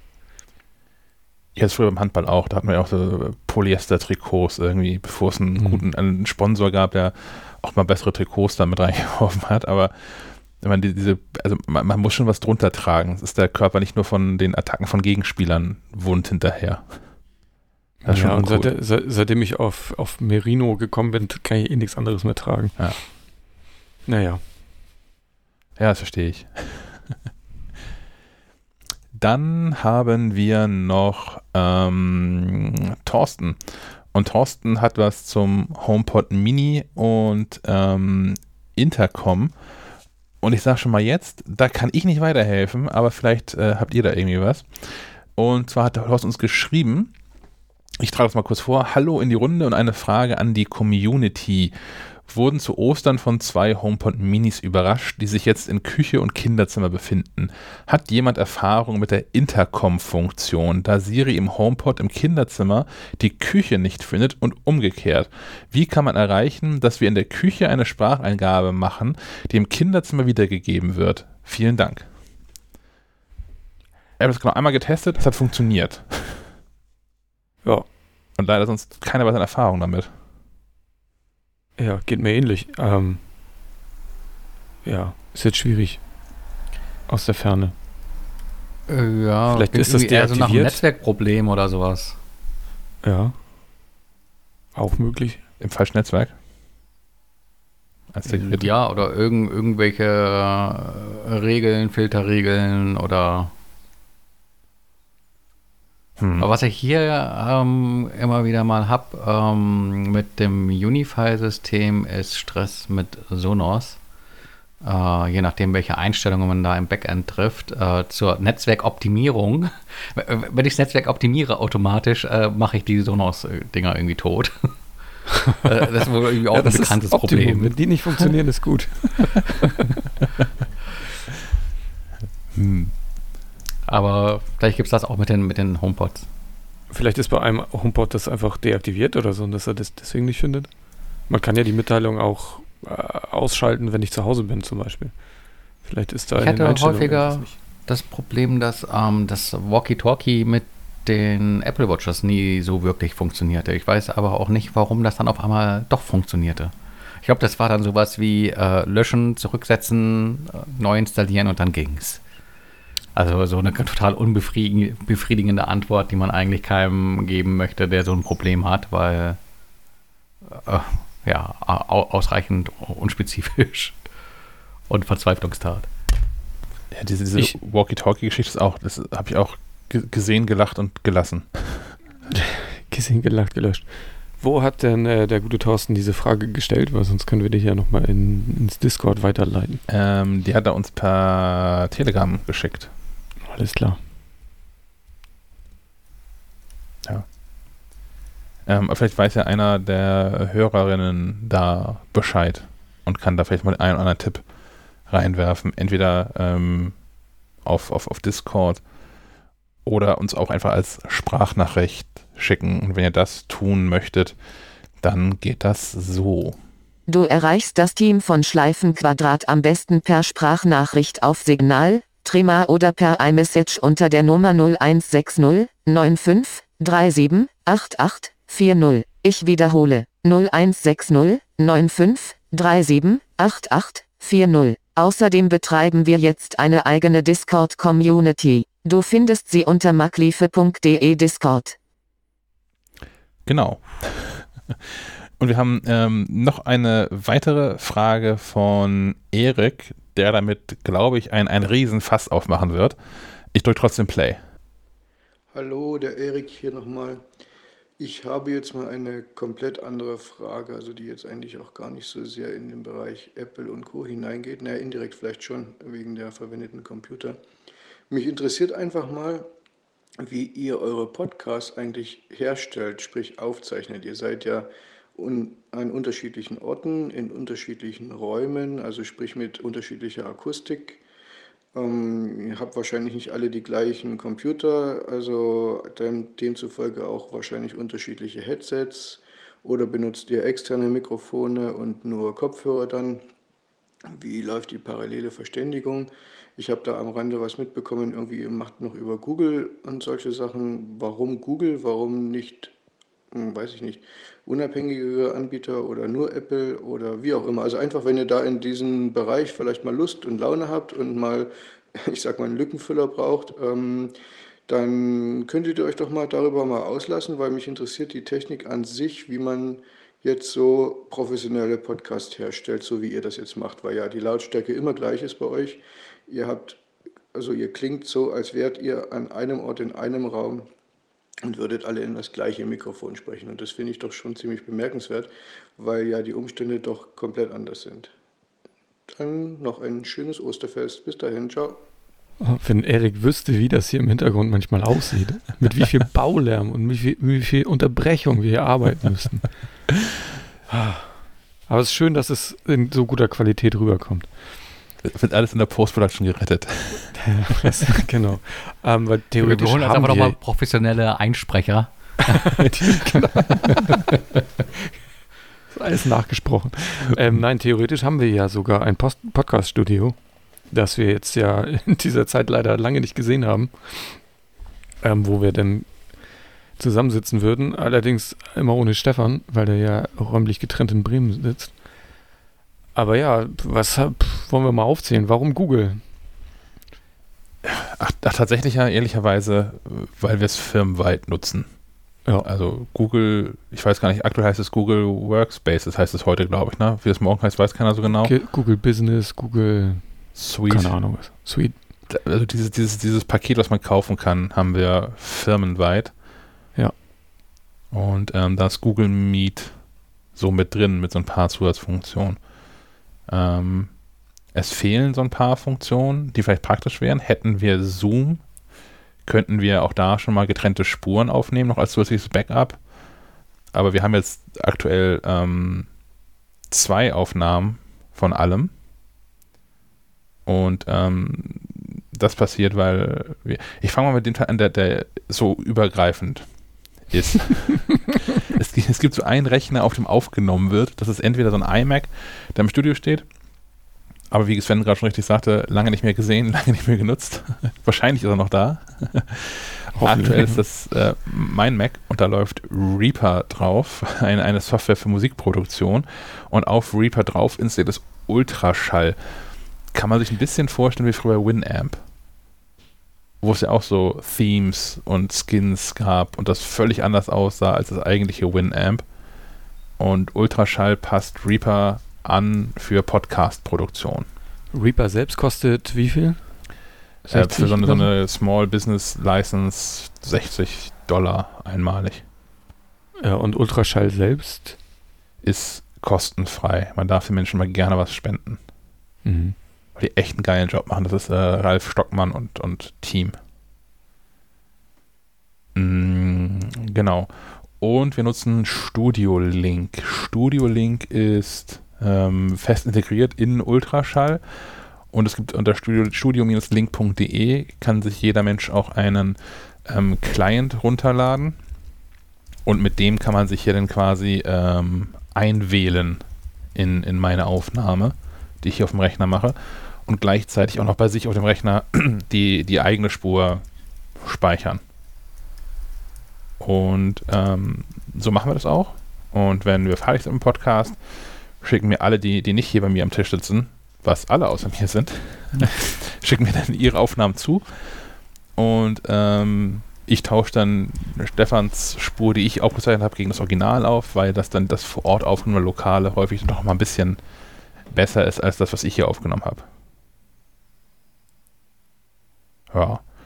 Und dann parallel zur Aufnahme schon ähm, macht Sven die Show Notes damit die auch einigermaßen in, in chronologischer Reihenfolge im, in den, naja, in den Shownotes halt drinstehen, die Informationen, weil wir doch so ein bisschen im Sendungsplan manchmal ein bisschen hinterher springen.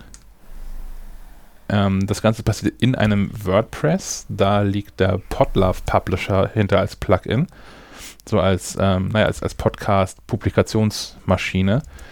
Mhm, zwischenzeitlich hat man nochmal einen Zwischenschritt mit ähm, Auphonic. Auphonic ist ein ganz cooles Tool, wo man Audio hinwerfen kann und die machen das dann toll. Also die machen die diverse äh, Fehlgeräusche und sowas, hauen die raus und ähm, machen das Leveling, bringen also alles auf eine ungefähr eine Lautstärke. Das klappt inzwischen aber auch in Reaper Ultraschall hinreichend gut und ist genauso einfach, nur schneller als bei Auphonic. Und wenn man das anders als ich bei der letzten Episode richtig bedient, ist auch wirklich alles gleich laut und nicht irgendjemand zwischendurch mal fünf Minuten lang stumm. Ähm, die Dinge, die sich unterscheiden, ist so, dass, dass das jeweilige Setup, was wir zu Hause haben. Womit, womit, machst, womit podcastest du denn hier gerade, Stefan? Ähm, ich habe hier so ein MacBook stehen, aber ich glaube, der Rechner ist tatsächlich die austauschbarste Komponente und zum Podcasten brauchst du ja irgendwie keine Mörderkiste.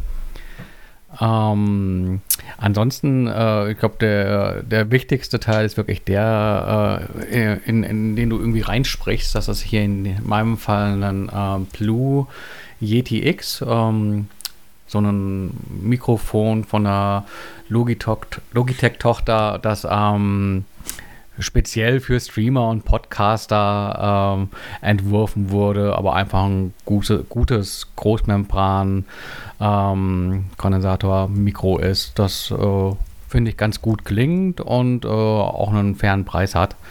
Äh, ich glaube, die ganzen anständigeren Podcast-Mikrofone, ich glaube, die haben sich so untereinander abgesprochen. Da ist immer so der Preispunkt um die 150 Euro, da kriegst du irgendwas ganz Gutes für. Ähm, ich glaube, du kannst auch schon mit einem 100er ganz gut mit dabei sein. Ähm, da weiß Sebastian sicherlich mehr, weil er einfach äh, auch weiter im Podcast-Thema drin ist. Aber äh, ich glaube, wenn du mit 100 Euro loslegst, kriegst du schon was ganz Anständiges. Äh, und nach oben hin ist, glaube ich, äh, gibt es wie immer keine, keine, keine Grenzen. Und ähm, was noch? Genau, ich spreche in was rein, äh, aber ich höre ja auch die Kollegen hier auf meinen Ohren, ähm, habe Kopfhörer auf und hier in meinem Fall ist das einfach, äh, weil ich sie so schätze und so gut auf den, auf den Kopf äh, leiden mag, die, die AirPods Max. Ähm, allerdings nicht ähm, kabel, kabellos, weil sonst hat man so einen kleinen Zeitversatz. Ähm, das nervt. Äh, sondern mit dieser 40-Euro-Strippe dran. Und dann als Audio-Interface für den Kopfhörer dient das Mikrofon selbst, weil das ähm, auch ein Audio-Interface eingebaut hat. Äh, sprich, da kann, kann, ich eben auch einfach das Signal vom Rechner äh, wiedergeben. Und äh, ja, das ist so das, woran ich sitze. Ansonsten halt irgendwie mein, mein ganz normaler Homeoffice-Arbeitsplatz äh, hier mit einem MacBook und äh, der Riesenklotzer als Display und ja. Ach ja, der Fernseher, ich erinnere mich. Sven? Ähm, ich spreche in einen Bayer Dynamic Fox. Ähm, das ja, ist ein, auch so ein, ich kenne mich da nicht so aus. Ist auch so ein Mikrofon. Kostet, glaube ich, auch so 150 Euro jetzt. Ähm, und zum Hören benutze ich einfach die ganz normalen Earpods, ähm, die ich mit der, mit der Klinke auch ins Mikrofon stecken kann. Einfach weil ich Over-Ear-Kopfhörer, ich habe es jetzt wieder gemerkt, ey, mir tut irgendwann der Kopf so dermaßen weh. Ich brauche das einfach direkt in den Ohren. Und deswegen sind mir diese AirPods auch heilig, weil es die letzten sind, die so mit Klinke noch da sind. die Lightning-Dinger, davon hatte ich mal ein paar mehr, aber das ist jetzt das letzte Paar mit Klinke. Wie unterschiedlich die Menschen sind, ja, aber mir geht es genau anders. Also, äh, wenn ich die Earpods vor allem, die taten mir immer richtig in der Ohrmuschel weh. Bei den AirPods ist das nicht so, aber äh, die Earpods aus, aus irgendeinem Grund, ähm, die können nicht mit meinen Ohren. Und dann lieber Over-Ear, auch gerade wenn es dann länger ist.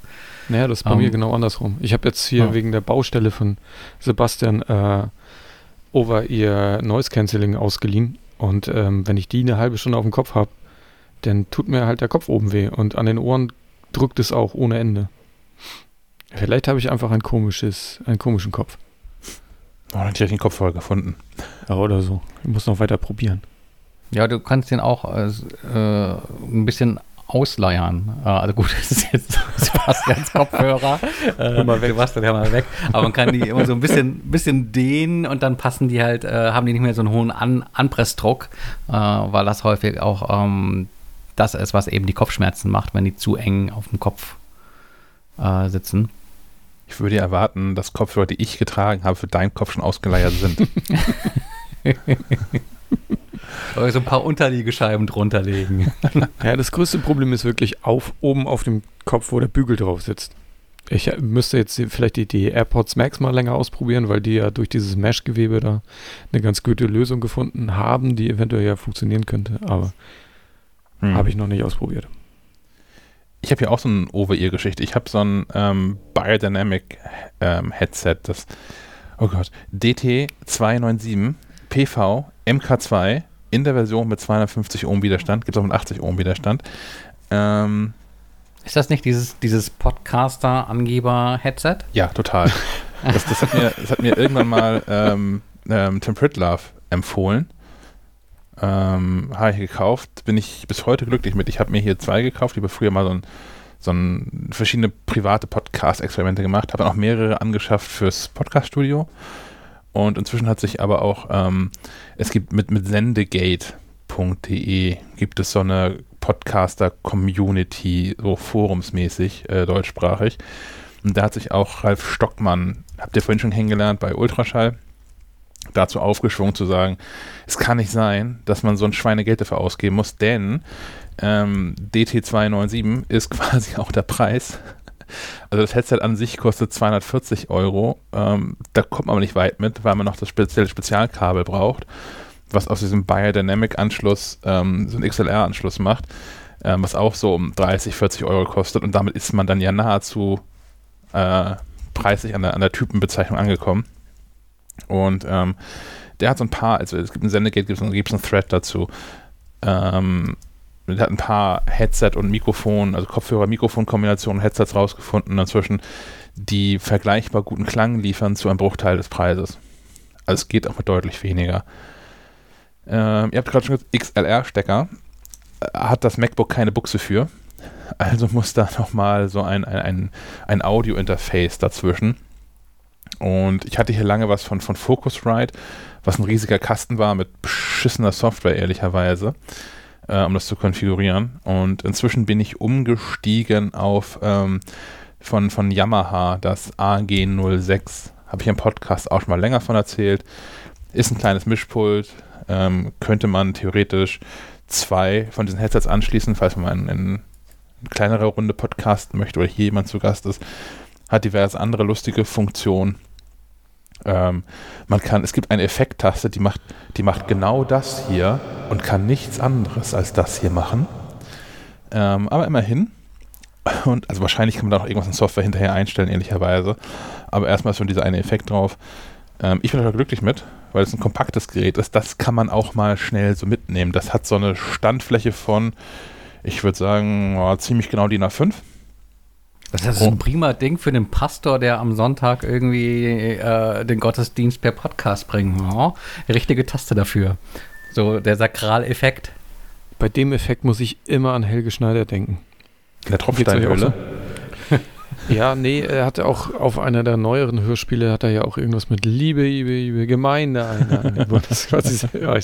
er kann, also das kann er wirklich gut. Ja. Neben andere Instrumente spielen und so. Ja. Liebe, Liebe, Liebe, Liebe, Liebe, Liebe, Liebe.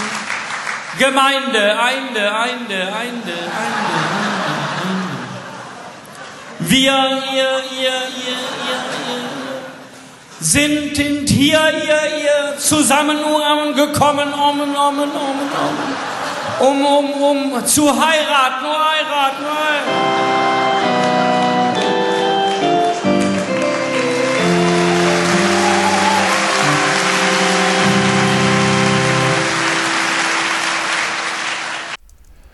Ähm, ja, aber das ist das Ding, das ich jetzt habe. Und dann halt dieses M1 MacBook Air daneben, was auch locker, locker, locker ausreicht für alles, was hier so passiert. Und so nehmen wir dann einen Podcast auf. Ja.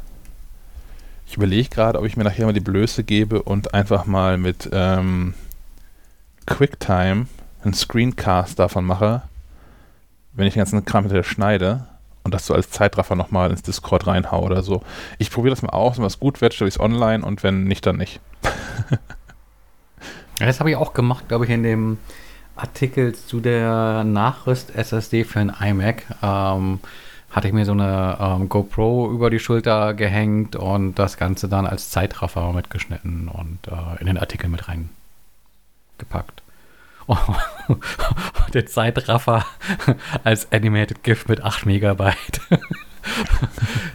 Aber na gut, wir sind ja auch nicht mehr im, im, im Modem-Zeitalter, da darf man das. Ich, ich, weiß noch nicht, ob, ich, ob wir das Video dereinst werden veröffentlichen dürfen, aber wir werden dereinst demnächst was zum Thema ähm, Ergonomie am Arbeitsplatz machen und unter anderem auch zu Schreibtischen. Und es gibt, es, es, es existiert ein, ein Zeitraffer-Video vom Aufbau eines dieser Schreibtische. Da weiß ich nur nicht, ob das ähm, für interne Zwecke gedacht ist oder ob das veröffentlicht werden kann.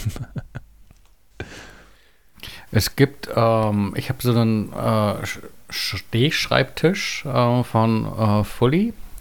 Ähm, die haben auch so Videos zum Zusammenbau. Und äh, ich war überrascht, dass dieses Video äh, sehr nah an der Realität dran war. Äh, das klang so bei dir, als wäre das eher so ein bisschen Kafkaesk das man vielleicht nicht der Öffentlichkeit zeigen wollte, aber ich äh, muss gestehen, ich hatte da keinerlei Probleme und es ging äh, relativ schnell über die Bühne. Nein, der Einwurf war, war nur, weil ich, äh, ich habe das der Person äh, vorgeschlagen, dass es doch ganz lustig wäre, sowas zu machen. Und diese Person hat das dann auch gemacht und ich bin mir nicht sicher, ob das vielleicht nicht für die Öffentlichkeit gedacht worden ist, äh, gedacht wurde, gedacht ist. Okay, okay, hat keine Hose an oder so. ihr habt das heute beide, ne? Der, der eine läuft irgendwie nackt durch die Gegend, der andere baut nackt seinen Schreibtisch auf. Wird Zeit für Sommer. oh Gott. ja. Ja, aber das, das ist so das, dieses Podcast-Setup. Ähm, wenn man das so in epischer Breite erzählt, klingt das eigentlich recht aufwendig, ist es aber echt nicht. Das war ähm, ja, das Wichtigste ist eigentlich nur, dass du ein einigermaßen okayes Mikrofon hast. Und da müssen es auch keine 500 Euro sein, die du ausgibst. Und ich glaube, es muss nicht mal so ein 150 Euro Mikro sein. Wenn du anfängst mit dem Podcasten, ähm, würde ich, glaube ich, gucken, was es so in der 70, 80 Euro Preisklasse gibt. Ich glaube, da gibt es auch schon ganz anständige Dinge. Und wenn du dann nach einem halben Jahr oder Jahr immer noch dabei bist, ähm, kannst du das, das äh, Einsteigergerät ja immer noch äh, wahrscheinlich zum guten Preis äh, verkaufen und dann vielleicht upgraden, wenn du merkst, das reicht dir so nicht mehr, was da an Qualität hinten rausfällt. Ähm, Und ansonsten brauchst du ja nicht viel mehr. Irgendwie ein paar Kopfhörer. Äh, Wenn es irgendwie so, einen, so, so, ein, so Satz äh, Earpods ist, äh, den hat man ja wahrscheinlich so als Apple-Anwender sowieso noch in irgendeiner Schublade liegen. Ähm, das hatte ich hier beim anstehenden äh, Umzug mal so hier die Schubladen durchforstet. Und äh, man, man hortet ja Dinge auch. Äh, ich habe einen ganzen Sack voll von so 30 Pin Dock Connector Adaptern irgendwie mal in Elektroschrott geworfen, weil Die habe ich auch händeweise weggeworfen. äh, man behält sowas ja immer mal und denkt so, ach ja, vielleicht braucht man es ja nochmal, aber wenn man sich dann so diese Frage stellt, ja, wann brauche ich das eigentlich nochmal? Ja, das muss schon irgendwie, Dafür kann man Ja. ja. ein Kabel aufbewahren. Die anderen 36.000 kann man ja wegwerfen. ja, und, und selbst dieses eine Kabel wirst du nie brauchen, weil. Doch, ich habe äh, noch, ich hab noch iPods. Okay, dann. Einer ist sogar im Betrieb noch im Auto. Der liegt da und er liefert Musik. Dann, dann hätte ich sogar zwei Kabel aufbewahrt. Mein iPod läuft noch mit Firewire. Ja. Gut. Ähm, kommen wir zu modernerer Technik als dem iPhone mit Firewire-Anschluss. Ähm, Stefan hat das jetzt irgendwie hell bei sich im Zimmer. Ja, ja, ja, genau. Ich habe ich hab mal wieder gebastelt. Ähm, und zwar äh, hatten wir hier so lange Zeit äh, im, im Wohnzimmer äh, so einen Philips-Fernseher mit Ambilight stehen. Ähm, davon war ich ganz begeistert und dachte, das wäre auch ganz schön, das an einem neuen, neueren Fernseher dran zu haben. Ähm, habe mich da mal so ein bisschen umgeguckt und siehe da, ähm, Philips äh, bietet äh, unter der Marke Hue das Hue Play Gradient Lightstrip äh, Set an, äh, mit dem man ähm, Ambilight quasi an jeden beliebigen Fernseher nachrüsten kann. In der Schachtel liegt eigentlich nicht viel mehr als so einen Lichtschlauch und äh, einem Befestigungssatz. Ähm, bestehend aus 1, 2, 3, 4, 5 ähm, Plastik ähm, mit äh, selbstklebendem äh, Klebeband hinten dran. Die klebst du einfach rückseitig auf den TV. Äh, nimmst dir diesen Schlauch, äh, steckst den in die Halterung und ähm, verbindest das Ganze mit, mit dem mitgelieferten Netzteil. Und äh, dann klickst du vielleicht nochmal in dieser Hue-App drin rum und dann leuchtet es schon mal. Ähm, erste Ernüchterung, gut, es leuchtet, aber es passiert halt noch nicht viel. Außer dass es leuchtet. Äh, was, was, was, was macht es? Es leuchtet äh, blau oder wie war das bei Rambo? Hilf mir mit dem Rambo. Rambo-Zitat. Ähm, genau. Ähm, Da ist ein Licht. Wenn dann, genau. Ähm, damit das irgendwie auch wirklich Ambilight macht, also quasi diesen äh, bildsynchronen äh, Lichteffekt, braucht man noch ein weiteres Gerät, äh, nämlich die Uplay HDMI Syncbox. Ähm, das ist so ein kleiner schwarzer Kasten, der so ein bisschen aussieht wie so ein langgezogenes Apple TV. Ähm, auf der Rückseite fünf HDMI-Buchsen hat. Ähm, vier davon sind Eingänge für Zuspieler und eine weitere Buchse ist quasi die Verbindung dann zum Fernseher. Ähm, bedeutet, alle Geräte, die ähm, quasi diesen Bildeffekt, äh, Lichteffekt nutzen sollen, müssen durch diese Box durchlaufen. Das heißt, man schließt dann das eigene Apple TV an oder die Xbox oder die PlayStation oder jetzt hier auch wie in dem Fall, äh, weil ich habe es an dem Schreibtischfernseher dran geklebt, ähm, den Mac. Und ähm, ja, sobald da die Signale einmal durchlaufen, ähm, generiert diese Syncbox die Steuerbefehle für den Lichtschlauch und ähm, spielt diese dann äh, fortan auch mit aus. Das heißt, dann fang, fängt die Magie an, nämlich dass irgendwie auf diesem Bildschirm äh, Dinge passieren und es rund um den Fernseher äh, entsprechend leuchtet. Ähm, dieser Leuchtschlauch ist in sieben Zonen unterteilt, ähm, kann also auch so Farbverläufe darstellen und ähm, färbt dann quasi die Wand, äh, vor der der Fernseher steht, äh, abhängig von dem Geschehen auf dem Bildschirm in, in Farben, die zu dem Bild passen. Und der Effekt, der, der, Effekt, den du dadurch hast, ist halt wirklich der, dass ähm, der Fernseher größer wirkt. Äh, und äh, Noch größer? Du sitzt doch schon vor der ganzen Wand da. Naja, ich kann, ich kann ja auch zurück äh, und äh, gönnen mir hier dann ja auch den Luxus, nach Feierabend mal irgendwie eine dieser Konsolen anzuschmeißen. Und kann dann hier auch ganz prima drauf spielen. Und gerade beim Spielen hast du dann natürlich tatsächlich noch so ein Mehr an, an Immersion und ja, wirklich so mittendrin Gefühl, ähm, wenn es dann noch blitzt und blinkt, äh, synchron zum, zum Geschehen auf, auf, auf der Klotze. Ähm, macht viel Spaß, hat aber so, so, so ein paar Punkte, über die man sich äh, vorweg äh, klar sein muss. Der erste, äh, der liegt auf der Hand, nämlich der, dass es nicht so ganz günstig ist. Ähm, diesen Lichtschlauch selbst, den bekommst du so ähm, Straßenpreis, irgendwas zwischen, glaube ich, 150 und 200 Euro, je nachdem, äh, welche Länge. Es gibt den in der Variante für 55, äh, 65 und 75 Zoll Fernseher. Ähm, die können auch jeweils ein bisschen größer sein, wenn sie kleiner sind. Ich habe hier das Problem, dass ich den 55er Schlauch an einem 49er Fernseher dran habe. Dann äh, muss man den Schlauch halt an den Enden so ein bisschen nach innen biegen. Tut der Funktion keinen Abbruch. Sieht dann aber von hinten gesehen nicht mehr ganz so schick aus. Aber wer guckt schon von hinten auf den Fernseher? Mhm. Ähm, genau, aber auf, auf den Preis für den Schlauch kommt auf jeden Fall nochmal die Hue Bridge. Das heißt, wenn man nicht ohnehin schon in dieses Hue-System investiert ist, weil man ähm, die LED-Birnen etc. aus dem System nutzt, braucht man halt eben nochmal diese Bridge. Die kostet, glaube ich, solo so um die 60 Euro. Und, Jetzt noch eine ähm, über, die liegt hier rum. Wenn jemand einen haben möchte, ich verkaufe die. Ja, es muss eine Bridge der zweiten Generation Ja, sein. ja, habe ich. Oh, Okay, gut. ähm, und dann brauchst du eben noch diese Sync-Box und die kostet auch nochmal so, äh, die gab es glaube ich gerade zum Superschnäppchenpreis bei, bei Otto. Ähm, und Superschnäppchenpreis war dann irgendwie halt 200 Euro. Ansonsten zahlst du dafür 250 Euro. Also wenn du das so alles aufaddierst, kommst du mal eben auf 500 Euro für, für diese Nachrüstlösung.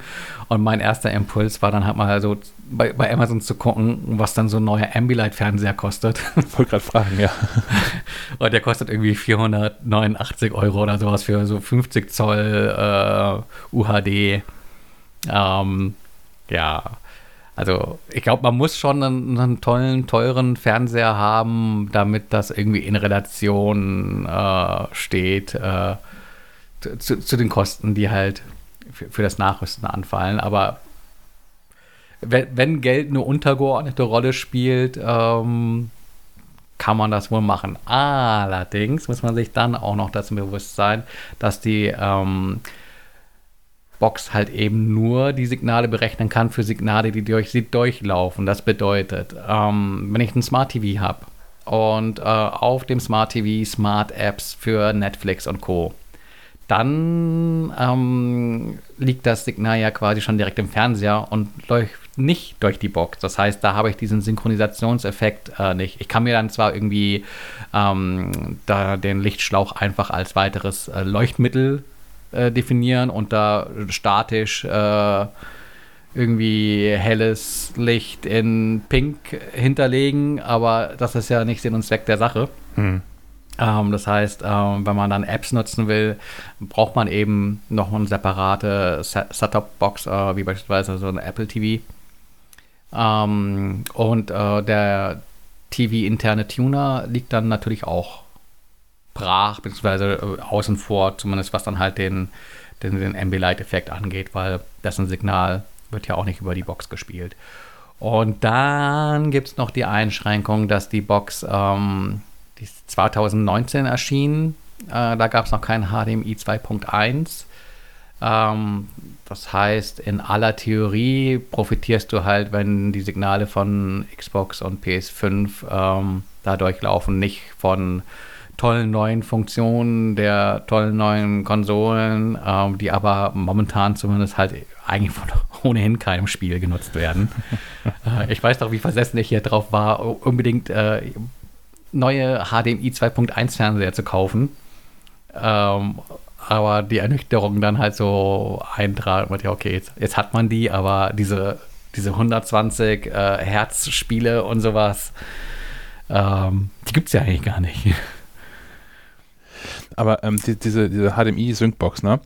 Hat Mhm. die denn mehrere HDMI-Eingänge oder brauche ich da auch nochmal einen Splitter für, wenn ich irgendwie Nee, nee, da hast du- du PlayStation hast vier- so anschließen möchte? Du hast vier Eingänge. Also Okay. die ist quasi schon ein Switch in sich. Ja. Das kann ja auch ganz praktisch sein, weil ähm, viele Menschen haben ja schon einen Switch. Also ich schließe jetzt einfach mal von mir auf, auf, auf, auf andere. Genau, weil der Typ mit einem, einem 50 Zoll Fernseher als Monitor, wo zwei PlayStation 5 dran hängen, ist der total Normalfall. Da hast du natürlich recht. Na, wie ist das bei euch? Ich meine, man hat ja mal irgendwie so ein, so Chromecast dran und eine Konsole und vielleicht noch einen Blu-ray-Player und äh, so ein, neuer Fernseher hat ja maximal vier HDMI-Buchsen.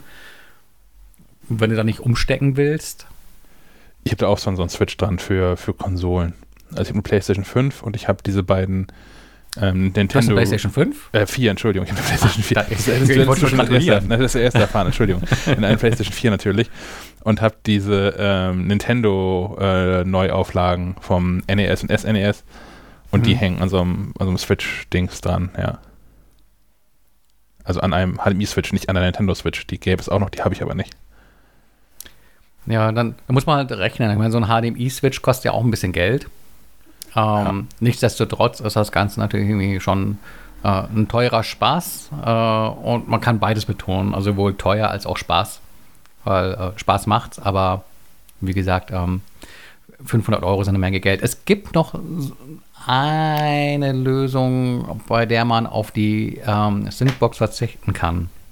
Nämlich die, wenn der einzige Zuspieler ist, der äh, den Ambilight-Effekt erhalten soll, äh, ein Mac- oder Windows-PC ist. Weil ähm, das, äh, die, Sync-App ähm, gibt es halt eben auch als Software. Und ähm, die schaltet sich beim Mac zumindest quasi als äh, Software zwischen, die den Bildschirminhalt aufzeichnet ähm, den dann eben analysiert, also im Prinzip das gleiche macht wie, wie der Hardwarekasten und dann die Steuersignale ausspielt. Das kann Ähm. Nanoleaf auch, ja. Das hatte ich da auch gesehen.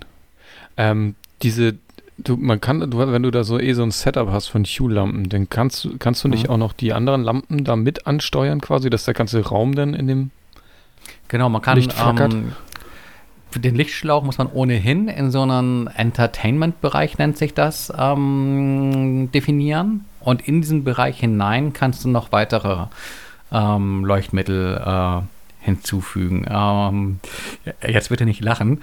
Äh, ihr, ihr kennt doch bei Need for Speed diese Tuner-Autos mit den Neonröhren. Ja. Ja, also mein Schreibtisch Das Unterbodenbeleuchtung? der hat Unterbodenbeleuchter, genau. Und auch mit so einem, mit so einem Hue-Strip. Das ist ganz praktisch insofern, ähm, äh, dass ich den da natürlich auch in diesen Entertainment-Bereich hinzufügen kann und dadurch das dreiseitige Ambilight von dem Lichtschlauch, weil da läuft eben links hoch, äh, die obere Kante lang, rechts wieder runter, schließt aber nicht die untere Kante ab. Ähm, quasi die fehlende untere Kante er, ergänzt, aber da halt auch nur ein ähm, Segment hat. Also so, so ein Hue Lightstrip leuchtet ja nur in einer Farbe. Da kannst du ja nicht verschiedene Farben innerhalb eines Strips äh, einstellen.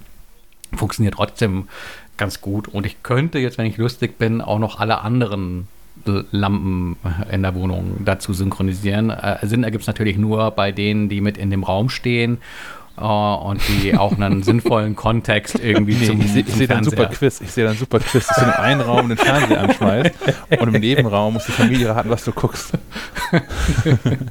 ähm, Ja. Äh, Das ist, also kann ich mir super vorstellen, ähm, dass das noch die Immersion noch ein bisschen erhöht, wenn der ganze Raum dann in dem Licht erstrahlt. Noch richtig viel schärfer, aber das ist jetzt Gedankenspiel, äh, wäre es natürlich, wenn quasi die Lampen im virtuellen Raum noch verortet würden und dann quasi das Licht, was jetzt funktioniert nur im Spiel, was das in dem virtuellen dann da auch noch, ne, weißt du, wenn da hinten die Straßenlaterne wäre, theoretisch im Spiel, dass deine Lampe, die da hinten ist, so leuchten würde. Das wäre verrückt. Ne, Phil- Philips, Philips selbst wirbt ja ähm, oder hat zumindest mal vor Jahren damit geworben, Surround für die Augen. Mhm. Dieses Ambilight. Ähm, tatsächlich so richtig Surround ist es nicht, weil es ist nicht wie bei so einem ähm, äh, ja, so einem 5.1 Surround Setup, dass du dann halt auch wirklich Rückkanäle oder sowas hast. Wenn Das ein Auto von hinten das- kommt, dass es hell wird, ne? Hinter dir. Das Genau. ist natürlich total verrückt. Ähm, du, du kannst in diesem Entertainment-Bereich auch Lampen hinter dir definieren. Das habe ich jetzt zugegebenerweise hier äh, mangels Lampe noch nicht ausprobiert. Ähm, du kannst sie auch in der Höhe anordnen, aber ich vermute mal, ähm, dass das eben kein, kein echtes Surround sein kann, also schon rein systembedingt her. Ähm, ja. Ich habe, wo du gerade bei, bei Straßenlampen in Spielen warst, ich habe, äh, ich glaube, so auf einen Nine-Gag habe ich neulich in, in, unter der Kategorie Mind-Blowing Facts ähm, gelesen, dass äh, Lampen in Spielen verbrauchen echten Strom. Und ja, das ist vollkommen logisch, aber der Gedanke fand, ich- fand ich ganz amüsant.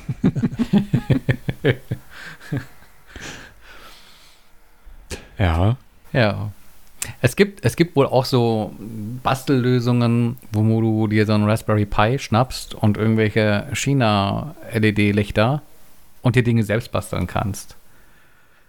Aber äh, oh, vielleicht, wenn ich mal Urlaub und Langeweile habe.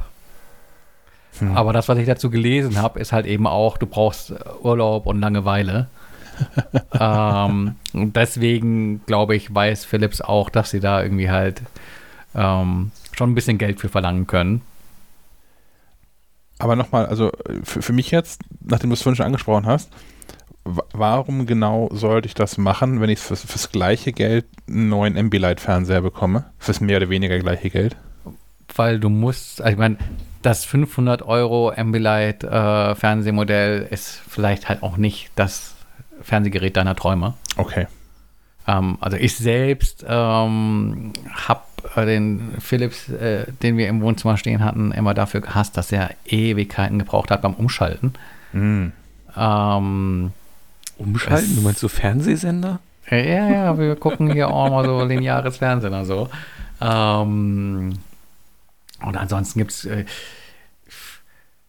so die Smart Ä- Apps sind auch nicht so toll bei Philips, zumindest zuletzt. Was auch nicht so toll ist, ist äh, ausstattungsmäßig, ich weiß nicht, ob die auch schon HDMI 2.1 Fernseher, gut, in dem Fall obsolet, wenn man es äh, hier mit der Syncbox betreiben will, ähm, gegebenenfalls. Ähm, OLED weiß ich nicht, ob Philips da was im Angebot hat, aber ähm, der Effekt ist ja vielleicht auch einfach der, dass du schon äh, eine 3000 Euro Glotze im Wohnzimmer hängen hast und den jetzt nicht irgendwie durch ein komplett neues Gerät ersetzen willst, sondern dann halt eben doch sagst, okay, ähm, in Relation zu dem Neupreis von dem Fernseher ist es vielleicht auch noch, äh, wenn ich dieses Ambilight wirklich gerne hätte, zu vertreten, dass ich da 500 Euro investiere und das äh, nachrüste.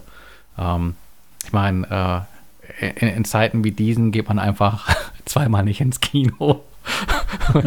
Hat das Geld wieder draußen. Gefühlt ja.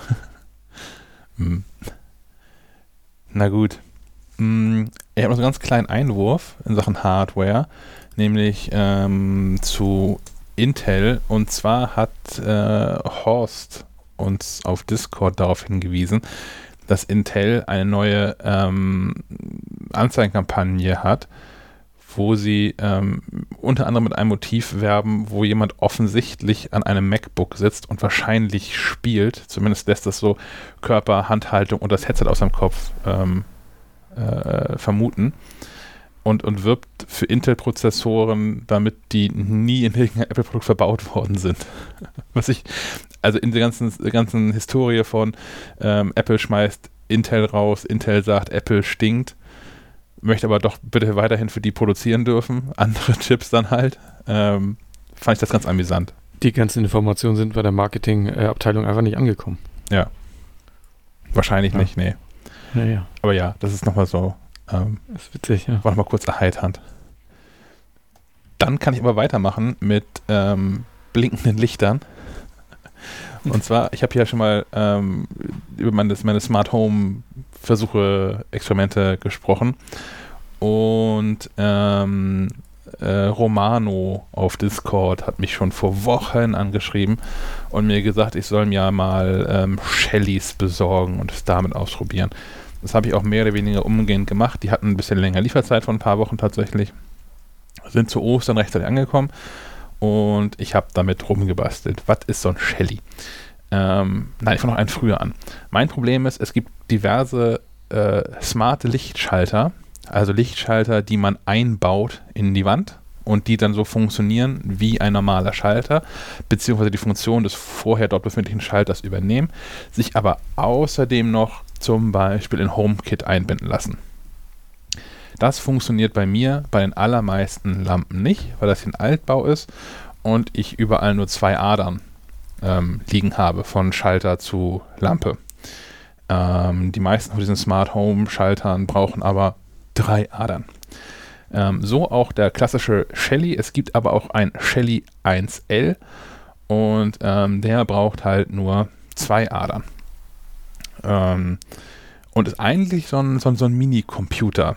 Der hat, der, er ist klein, er ist blau, hat ähm, die diverse Optionen, da verschiedenste Drähte einzustecken und sein Haus in Brand zu stecken dabei ähm, das ist ein, ein kleiner Computer, der mit Strom versorgt wird und das Ganze smart macht.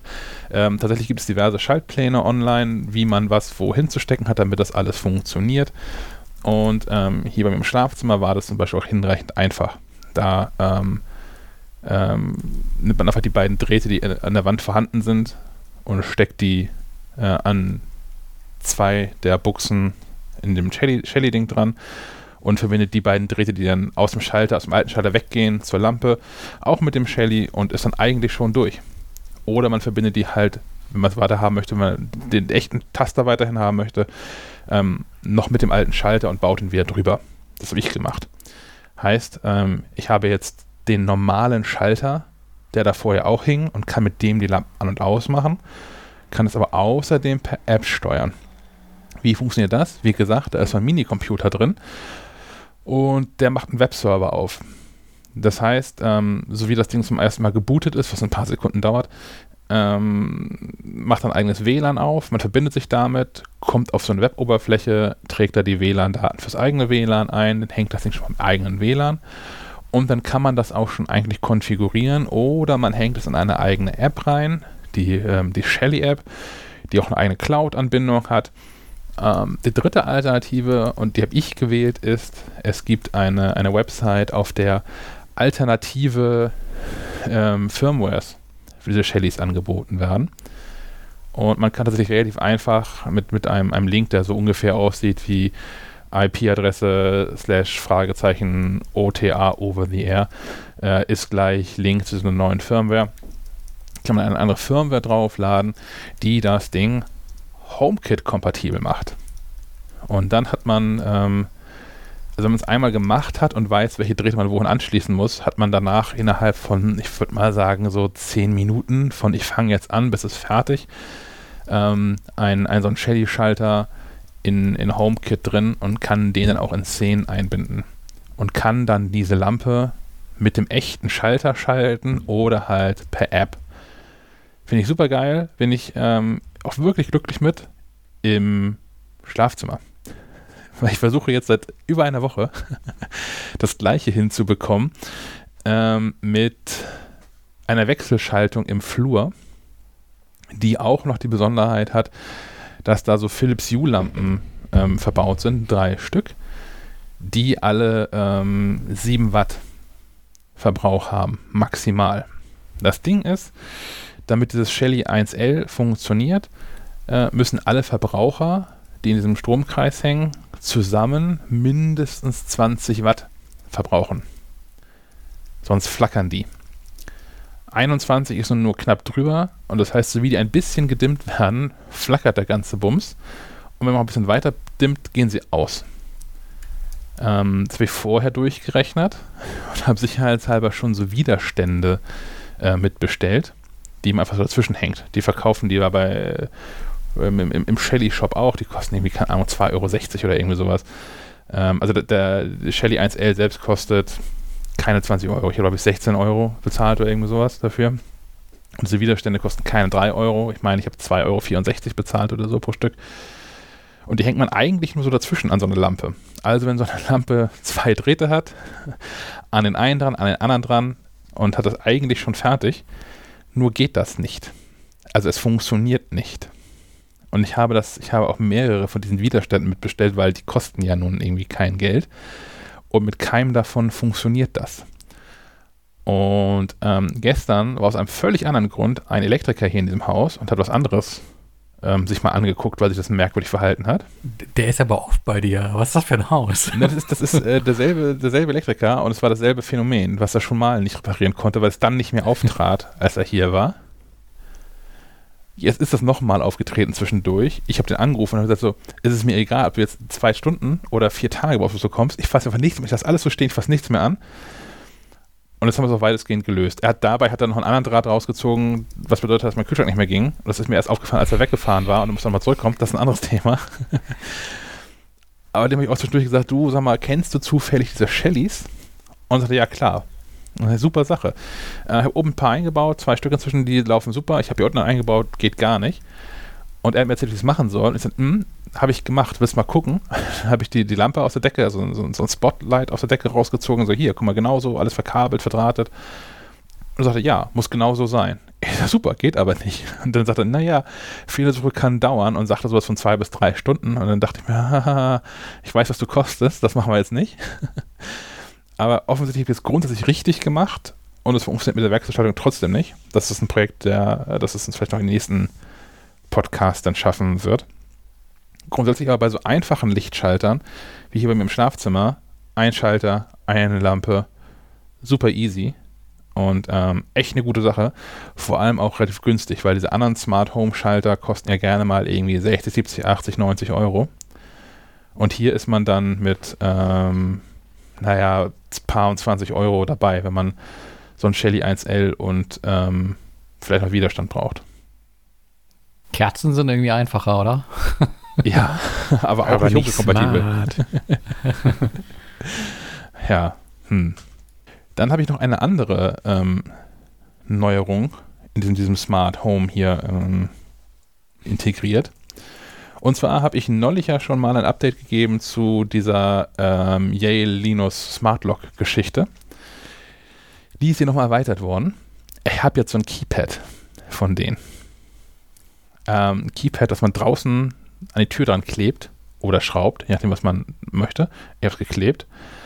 Und man kann jetzt, man kann dann verschiedenen Personen, naja, so Zahlenkombinationen geben und damit so die Tür dann öffnen. Und es fühlt sich ganz merkwürdig an, das zu können. Wie, wie lautet der Code für unsere Hörer? 0815. ähm, tatsächlich fühlt es sich so ein bisschen an wie äh, den, den, den Türschlüssel draußen an die Tür dran kleben. Und ich weiß, es- ich habe da irgendwie so einen sechsstelligen Pin irgendwie eingerichtet und es ist auch hinreichend komplex, das zu erraten, glaube ich. Ähm, aber ja, es funktioniert und ist irgendwie ganz cool und hat auch die andere Funktion, ähm, dass wenn das, das Türschloss, also wenn man die Tür von innen öffnet, um rauszugehen, die Tür zumacht und dann einfach nur auf diesen Yale-Button drückt, verriegelt die Tür automatisch. Das ist, finde ich, auch irgendwie ganz cool. Aber man muss noch einen Button drücken? Ja. Warum? Naja, also man kann es auch zeitgesteuert machen. Man kann der App auch sagen, Ah, dass okay, die einfach ja. immer verriegelt sein soll und sich automatisch immer nach x Sekunden nach Öffnung verriegelt oder so. Ja, wenn du jetzt schon eh so ein, so ein Keypad hast, wäre das ja logisch, ne? dass er einfach zufällt und dann sich verriegelt. Ja, ich habe auch schon mehrfach reingelaufen in das Problem mit Einkäufen oder so, wenn man mehr als einmal gehen muss und dann irgendwie nach, nach 20 Sekunden da irgendwie absperren hat und die ersten Tüten reingetragen hat, alles in den Kühlschrank schmeißt, wieder umdreht und gegen die verschlossene Tür gegenläuft, weil die schon wieder abgeriegelt ist. Ähm, ja, also ich, ich finde es auch, auch ganz okay, dass das beim, bei, beim Verlassen ähm, was zu machen, das fühlt sich irgendwie richtig an. Die Tür zuzuziehen, den Knopf zu drücken und zu gehen und das verriegelt sich im Hintergrund, das finde ich irgendwie. Ja, wobei diese smarten Dinge sollen ja Dinge quasi einfacher machen, beziehungsweise Dinge auch besser machen. Ja. Und in meinem Fall wäre das, ich gehe aus der Haustür, mache die Tür zu und den Rest macht das Ding. Ich brauche keinen Schlüssel mehr, Ich das ist muss- schon mal besser. Ja gut, das ist schon mal ein Vorteil, aber ich muss auch nicht dran denken, die Tür abzuschließen, weil das Ding für mich dran denkt. Ja, aber wie das könnte man so konfigurieren. Okay. Das ist jetzt Dann- meine, meine persönliche Geschmacksrichtung, das so zu machen. Okay. Aber ja, könnte man, könnte man so konfigurieren. Was die auch neu haben seit letzter Woche ist, dass man ähm, die ganze Yale Linux Smart Lock Geschichte mit Philips Hue verbinden kann. damit das Schloss dann im Takt von Stefans Ambilight-Zuckung auf und zu geht. What? Nein, ähm, die Idee ist eigentlich ganz clever. Vielleicht hat man ja, also wenn man das, wenn man HomeKit zu Hause hat, ist es obsolet. Hat man aber vielleicht nicht. Und ähm, man hat nur Philips Hue Birnen noch dabei oder andere Zigbee-Geschichten, die an so einer Philips Hue Bridge dranhängen. Dann kann man jetzt das Linux Smart Lock damit verbinden und zum Beispiel dafür sorgen, dass dann, wenn das Schloss entriegelt, automatisch die Lampen im Flur angehen. Was dann zum Beispiel nachts oder in der dunklen Jahreszeit hier durchaus praktisch sein kann. Mhm. Das ist jetzt irgendwie brandneu. Das ist seit ach, drei, vier Tagen ähm, geht das. Und ähm, habe ich auch Spaß an der Freude getestet. Also ich habe das für mich nämlich anders gelöst, nämlich über HomeKit. Habe es aber getestet und ähm, das funktioniert wie beschrieben. Und ich glaube, wie gesagt, wer ähm, diesen HomeKit-Krams nicht hat, ist nochmal Zugewinn. Mir kam eben gerade noch kurz die Idee, wo du sagtest, du brauchst keinen Schlüssel mehr. Ne? Dann wird, wird dieser Chipolo-Chip ja auch irgendwie überflüssig, ne? Für Sachen suchen.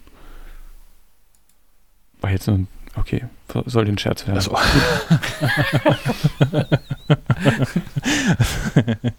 Für an die Haustür ran. ja. ja, ja. Was an die Tür klaut. oh Mann. Aber ja. So viel. Ähm, wow. Irgendwann muss ich, wenn, wenn dieses Corona vorbei ist, musst du nochmal eine Grillparty machen und all deine tollen Sachen einmal in real life äh, vorführen. Das darf man nicht tun. Da wird man nicht einfach bescheuert. Und also dann kann man ganzen Sachen aufzählen, die nicht funktionieren oder die nicht so gut funktionieren, wie sie sein sollten. Aber wir, wir können gern trotzdem grillen. ist der Grill schon äh, HomeKit-kompatibel? Der ist nicht HomeKit-kompatibel, aber ähm, wird morgen erstmals befeuert. Sehr gut. Ja. Ähm, ja, so, so, so, so ein Garthermometer habe ich tatsächlich, was also nicht HomeKit-kompatibel ist, aber was mit App ist. Oh, den, den, den Mieter? Mieter. Mhm. Ja. Verstehe. Mir fallen ja gerade Dinge auf die Füße. Ja, du hast vielleicht zu viel. Eine von den Dinge. 37 Playstations gewesen? nee, nee, ich, ich, ich hatte, ich war, ich war shoppen bei der China Resterampe.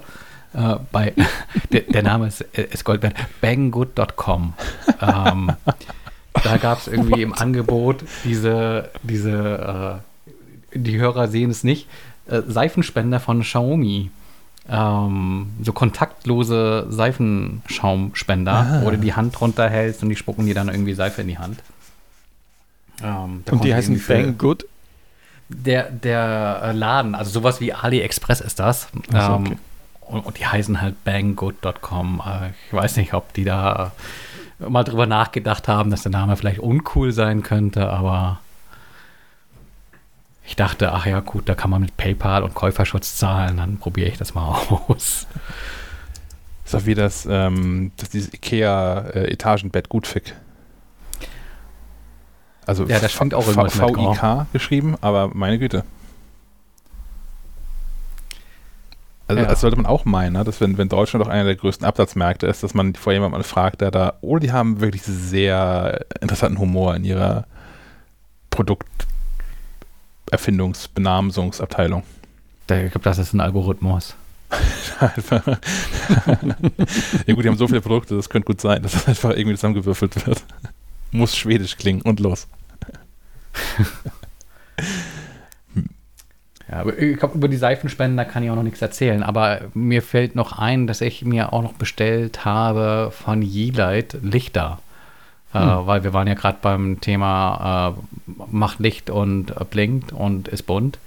Ähm, der Bastelanspruch dabei ist der, dass ähm, genau das Licht, das ist so eine Pendelleuchte, ähm, die ich mir geordert habe, von Haus aus eben kein HomeKit kann. Man da aber mit so ein bisschen Raspberry Pi Liebe wohl was nachgerüstet bekommt. Was insofern ganz interessant ist, ähm, weil die Lampe verhältnismäßig günstig ist, äh, wenn man dann mal das Modell vergleicht mit einem äh, sehr vergleichbaren Modell der Marke Philips Hue, ähm, das zwar HomeKit kann, aber dann irgendwie halt auch das Dreifache kostet. Ähm, da kann es dann auch interessant sein, irgendwie nochmal zu basteln. Das probiere ich mal die Tage aus. Yeelight ist auch äh, Xiaomi, ne? Ich, ich glaube ja. Okay. Ja, die haben glaub, ja für jedes alles. Segment irgendwie eine eigene Firma oder so, ne? Äh, Ja, ich habe dann äh, Banggood äh, schlug mir vor, ich soll mir doch bitte auch noch das ähm, Xiaomi Maniküre Set äh, in den Einkaufswagen legen, glaube ich. Irgendwie sowas. Äh, Ja. Die ja, wissen, wie Diversifikation funktioniert. Nägel wachsen immer. Ja. Oh Mann. Gut, springen wir rüber Richtung Software. Ja, können wir machen. Ich habe ich hab eine App mitgebracht auf, auf äh, den Tipp hin von, von Herrn Sven, ähm, der da mal so in die Runde geschmissen hatte, Sofa. Ich habe mein Sofa in die Runde geschmissen, ja. Genau, Sofa dachte ich, hier klingt ganz gut, dann nehme ich mal eine Runde drauf Platz. Ähm, ist, ist eine App, womit man äh, seinem Gedächtnis so ein bisschen äh, auf die Sprünge helfen kann. Nämlich äh, mit Blick darauf, wie man denn dann, äh, wenn man äh, äh, platt vom Tag auf, aufs Sofa fällt, mit was man dann so seine Zeit verbringen könnte. Äh, Im Prinzip ist es eine äh, ne nette Datenbank, äh, total easy zu bedienen, wo man einfach alles an Medien reinschmeißen kann, die man denn mal so verkonsumieren möchte, äh, wenn man die Zeit zu findet. Also es können Apps sein, es können Hörbücher sein, es können aber auch Brettspiele sein oder äh, Videospiele, äh, Serien, Filme. Also im Prinzip alles, was Spaß macht und Zeit kostet. Ähm, die legt man in dieser App einfach auf einem Stapel ab. The Pile. ähm, da hat man sie dann auf jeden Fall schon mal festgehalten. Äh, was dann damit dann als, als nächstes passiert, äh, schaut man dann halt, wenn man Zeit hat. Also wenn jetzt hier Kollege äh, Sebastian sagt, schau dir doch mal unbedingt diese eine neue Serie an bei Netflix, äh, dann sprechen wir jetzt hier im Podcast drüber und äh, heute Abend habe ich sowieso schon wieder vergessen. Ähm, dann würde ich das jetzt hier einfach auf meinem Stapel ablegen, parallel äh, mir die Notiz quasi machen und wüsste dann, wenn ich die Zeit haben sollte, äh, mich mit Dingen zu beschäftigen, ähm, ja, da wird es nachgehalten, was es äh, an, an Möglichkeiten gäbe, die Freizeit äh, zu, zu verbringen. Und ähm, als, als netten Nebeneffekt hast du halt eben da auch äh, zusätzliche Informationen. Also ich schmeiße jetzt hier beispielsweise ähm, ein Spiel mit rein, ähm, weiß aber gar nicht so genau, was das ist. Im Hintergrund zieht sich ähm, die App aber einfach so, so ein paar Sätze grundlegende Infos. Ähm, und dann weiß ich schon mal so, um was es geht und ob ich da überhaupt äh, jenseits dessen, was ich so am Rande aufgeschnappt habe, mit also ist interessant, könnte ich mir mal angucken, ob ich dann da irgendwie tatsächlich die Zeit draufschweißen will. Und dann kann ich halt in diesem Stapel entscheiden, so mit, okay, keep, also behalte ich, gucke ich, mache ich, sortiere ich in eine andere Liste mit rein. Ähm, kann es aber auch wieder in den Müll schmeißen und sagen, ja, nee, äh, was hat mir der Schack da wieder empfohlen? Äh, das mal für die Tonne. ähm, Wie so häufig. Ach nein. Ähm, ja, und äh, Begleitvorteil ist dann, dass ich eben nicht nur im Überblick behalte, was ich denn gucken könnte, sondern auch weiß, was ich geguckt habe.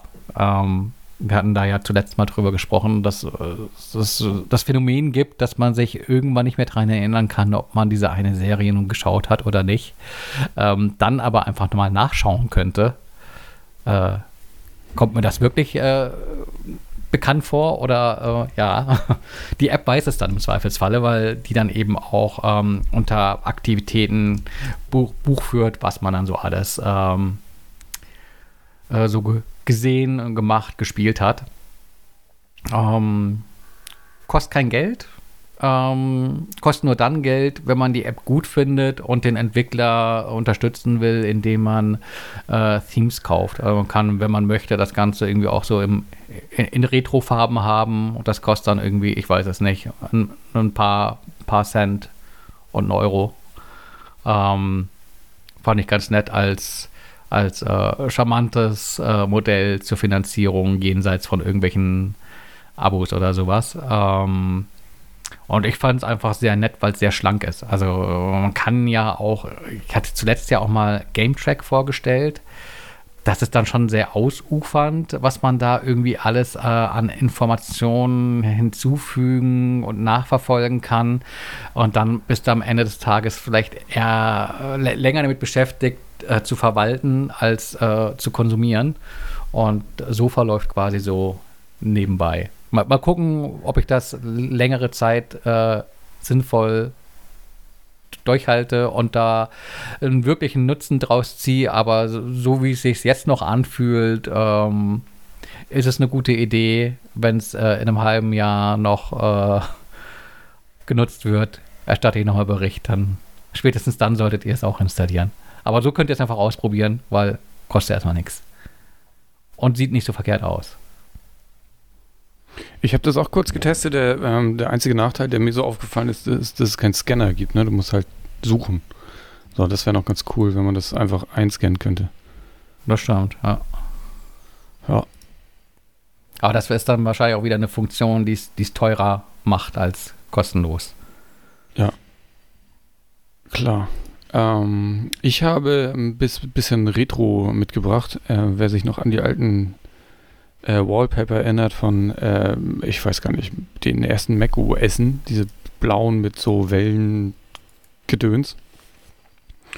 Wer das geil findet, ähm, der kann jetzt bei Hector, also ein Designer aus, äh, aus UK, kann sich da welche runterladen für iPhone und iPad kostenfrei, äh, die so ein bisschen schicker sind noch und wer dem, äh, wer dem Hector 3 Euro, äh, 3 Dollar überweist, der kriegt das Ganze auch für, ähm, für Mac und dann sogar als äh, dynamische Wallpaper.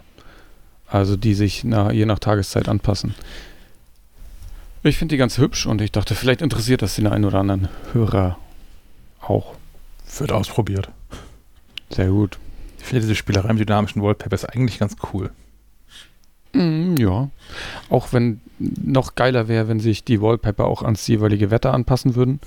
Oh ja. Weil was bringt es mir, wenn ich so einen strahlenden, Sonnen, äh, sonnendurchfluteten Wallpaper habe und draußen irgendwie die Welt untergeht? Das passt irgendwie nicht ganz. Ja, oder vielleicht gerade dann. Oder das, ja. Jo. Achso, die nächste kommt auch von mir, ne? Sehe ich gerade. Ähm, äh, und zwar Seek habe ich äh, gefunden, weil ich auf der Suche war nach einer App, die mir erzählt, welche Pflanze ich da eigentlich im Garten habe.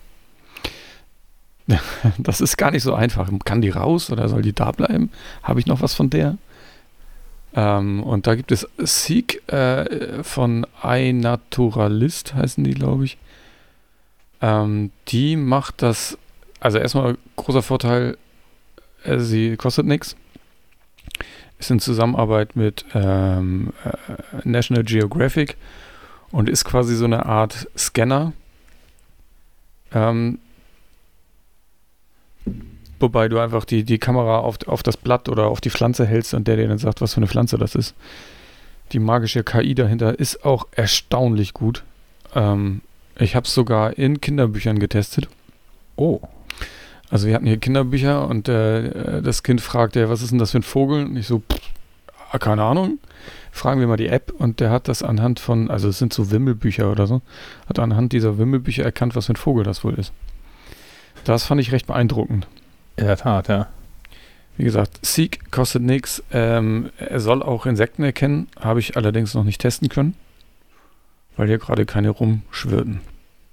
Ich kann dazu ergänzen BirdNet. B-I-R-D-N-E-T. Mhm. Das ist Shazam für, für Vögel. Ach, zum Hören? Ja, ah. genau. Also man, man kann. Welcher äh, Vogel nervt denn da gerade? Genau. Ja, man, man schneidet so Vogel, Vogelgezwitscher mit und die App sagt einem, was für ein Vogel das ist. Das ist auch nicht schlecht, das könnte ich auch gebrauchen. Und der Ansatz ist irgendwie, ähm, ich fand den auch ganz cool. Die App ist von ähm, vom Cornell Lab of Ornithology, ist aber auch vom irgendeinem Bundesministerium mitgesponsert und ähm, da hängen mehrere öffentliche Einrichtungen und sowas drin. Ich nehme an, kostet auch nichts denn? Kostet auch nichts, genau. Staatliche Förderung, Europäische Union und der Europäische Sozialfonds für Deutschland fördern dieses Projekt unter anderem. Äh, ich habe mir jetzt einfach mal Seek installiert, weil ähm, ich hatte zuvor mal PlantSnap benutzt. Ja war damit eigentlich auch ganz zufrieden, aber die hat irgendwie In-App-Käufe und wenn ich da irgendwie eine Alternative sehe, die zumindest so laut eurer Beschreibung und dem, was im App Store steht, das gleiche kann, aber für lau, dann äh, wäre ich da gewillt zu switchen. Ich hatte die App genau einmal gebraucht bislang, nämlich äh, eine Pflanze geschenkt bekommen und irgendwann sah die nicht mehr so gut aus. Kann ich die essen? Äh, dann habe ich geguckt, was man denn der, der denn tu Gutes tun könnte. Und äh, ja, gießen und sowas. Also, aber Hm, da hilft, wusste ich ja. wenigstens, wie viel und wann. Es gibt auch ähm, Nature ID. Die machen das im Prinzip auch und dann kann man sich da auch so, so einen virtuellen Garten anlegen, was jetzt irgendwie hinreichend langweilig klingt, aber ähm, die App erinnert einen daran, also die erkennt die Pflanze und sagt ja auch gleichzeitig hier, das ist irgendwie eine, eine vernünftige Strategie, um dieses Ding zu wässern. Ähm, was ja vielleicht gerade auch bei, bei äh, nicht, nicht freilaufenden Pflanzen, Pflanzen im Haus ähm, sinnvoll ist. Aber die hat ha harte Inhaltskäufe, ne? Ja, ja, genau. Also von Oh, das ist ganz so lustig, lese. ist mir dann aber äh, ist es mir nicht wert. Also dafür habe ich noch Okay. für die paar Blumen, die hier in, in, in der Wohnung stehen, da sehe ich noch rechtzeitig, bevor die verrecken. Und gebe dann Wasser drauf. Und dann Ah, geht das schon. Es gibt auch diese Aber- Sensoren für in die Erde. Dann Ah, ja, äh, mal, ne? fangen die Blumen an zu twittern mit, ey, ich hab Durst. Mhm. Mhm. Hatten wir mal im Test vor ein paar Jahren. Aber Wie kann geht's der diese, Blume? Äh, ich glaube, den Sensor haben wir weggeworfen. Die Blume lebt bestimmt noch. bestimmt. Ähm, kann die, deine App, die du gerade vorgeschlagen hast, ähm, bezieht die irgendwie den Wetterbericht mit ein oder so? Gerade für Pflanzen, die draußen im Garten wären? Das wäre ja spannend. Oh, das ist eine total gute Frage. Das kann ich dir so ehrlicherweise gar nicht sagen. Ich habe das bisher nur mit Pflanzen hier im Haus gemacht. Ja klar, die muss man auch gießen. Ähm, das, ja. Kann ich dir ad hoc jetzt nicht hundertprozentig beantworten. Ich würde aber sagen, nein, weil ich hier nirgendwo was sehe, wo ich mal irgendwie meinen Ort eintragen kann oder so. Okay. Ich habe auch eine App. ja. Und okay. zwar habe ich ähm, eine App aus Schleswig-Holstein mitgebracht von äh, Küste gegen Plastik aus Nibel und die App heißt Replace Plastic. Und ähm, deren, Ansinn ist es, umweltfeindliche Verpackungsmüll äh, zu, redu zu reduzieren. Ähm, man kann also, wenn man jetzt irgendwie hier so eine, ich habe hier so eine, so eine Mirinda-Flasche vor mir stehen, so eine Art Liter Plastikflasche. Und da kann man jetzt hier in diese App ähm, einfach den, den Scanner starten, scannt den Barcode und ähm, das Ding sagt einem, was ein Produkt das ist und was der Hersteller ist. Und ähm, man kann dann direkt daraus eine Mail verschicken. Also ist erkannt worden, das ist ihr Mirinda Orange Light, 1,5 Liter, gehört zu PepsiCo in Deutschland. Und ähm, man kann sagen, die Verpackung ist scheiße. Und wenn sich, ich glaube, es sind 20 oder 25 Leute zusammenfinden, die so ein Produkt, dasselbe Produkt gescannt haben und auch gesagt haben, das ist so alles Kacke, ähm, dann werden da gesammelt Mails rausgeschickt an das jeweilige Unternehmen, fertig vorformuliert. Außerdem gibt es einen Button ähm, mit alternativen Produkten, die dann vielleicht besser verpackt sind. Also in dem Fall werden mir hier Dinge von zum Beispiel der Coca-Cola Company vorgeschlagen in Mehrwegflaschen oder in Glasflaschen oder die Schüttellimo von der Curameo AG oder Das scheint mir die sinnvollere Funktion zu sein, weil du kannst ja davon ausgehen, dass diese automatisch versandten Mails gleich irgendwie im nächstbesten Spamfilter verenden. Mag sein, weiß ich nicht so genau. Jedenfalls habe ich aber den, also ich habe jetzt, seit ich diese App habe und nur das Ausprobieren dieser App, habe ich mich schon bei mehr Unternehmen über scheiß Verpackung beschwert, als ich es vorher in allen Jahren zusammen gemacht habe. Und vielleicht, also wenn, wenn, wenn nur zwei davon diese Mails dann irgendwie lesen, also wenn erstmal genug Menschen zusammenkommen, dass diese Mails auch verschickt werden und nur an zwei Unternehmen von diesen jetzt äh, zwölf, die ich hier eingetragen habe, ähm, das, das lesen, ist ja vielleicht schon was gewonnen. Wer Du weiß. nimmst die einfach mit zum Einkaufen, oh, scannst einfach den ganzen Supermarkt. Habe ich auch schon überlegt, ehrlicherweise. Dass so diese ganzen Hersteller von, von, von, von, von, von Chips, wo irgendwie nur noch ein Drittel befüllt ist in den Tüten, all sowas.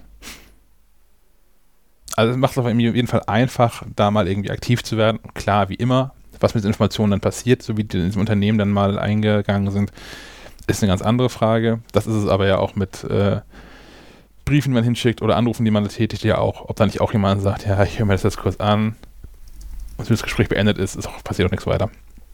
Da hat man ja nur bedingt Einfluss drauf, aber ähm, man kann da zumindest mal in so einem ersten Schritt irgendwie aktiv werden.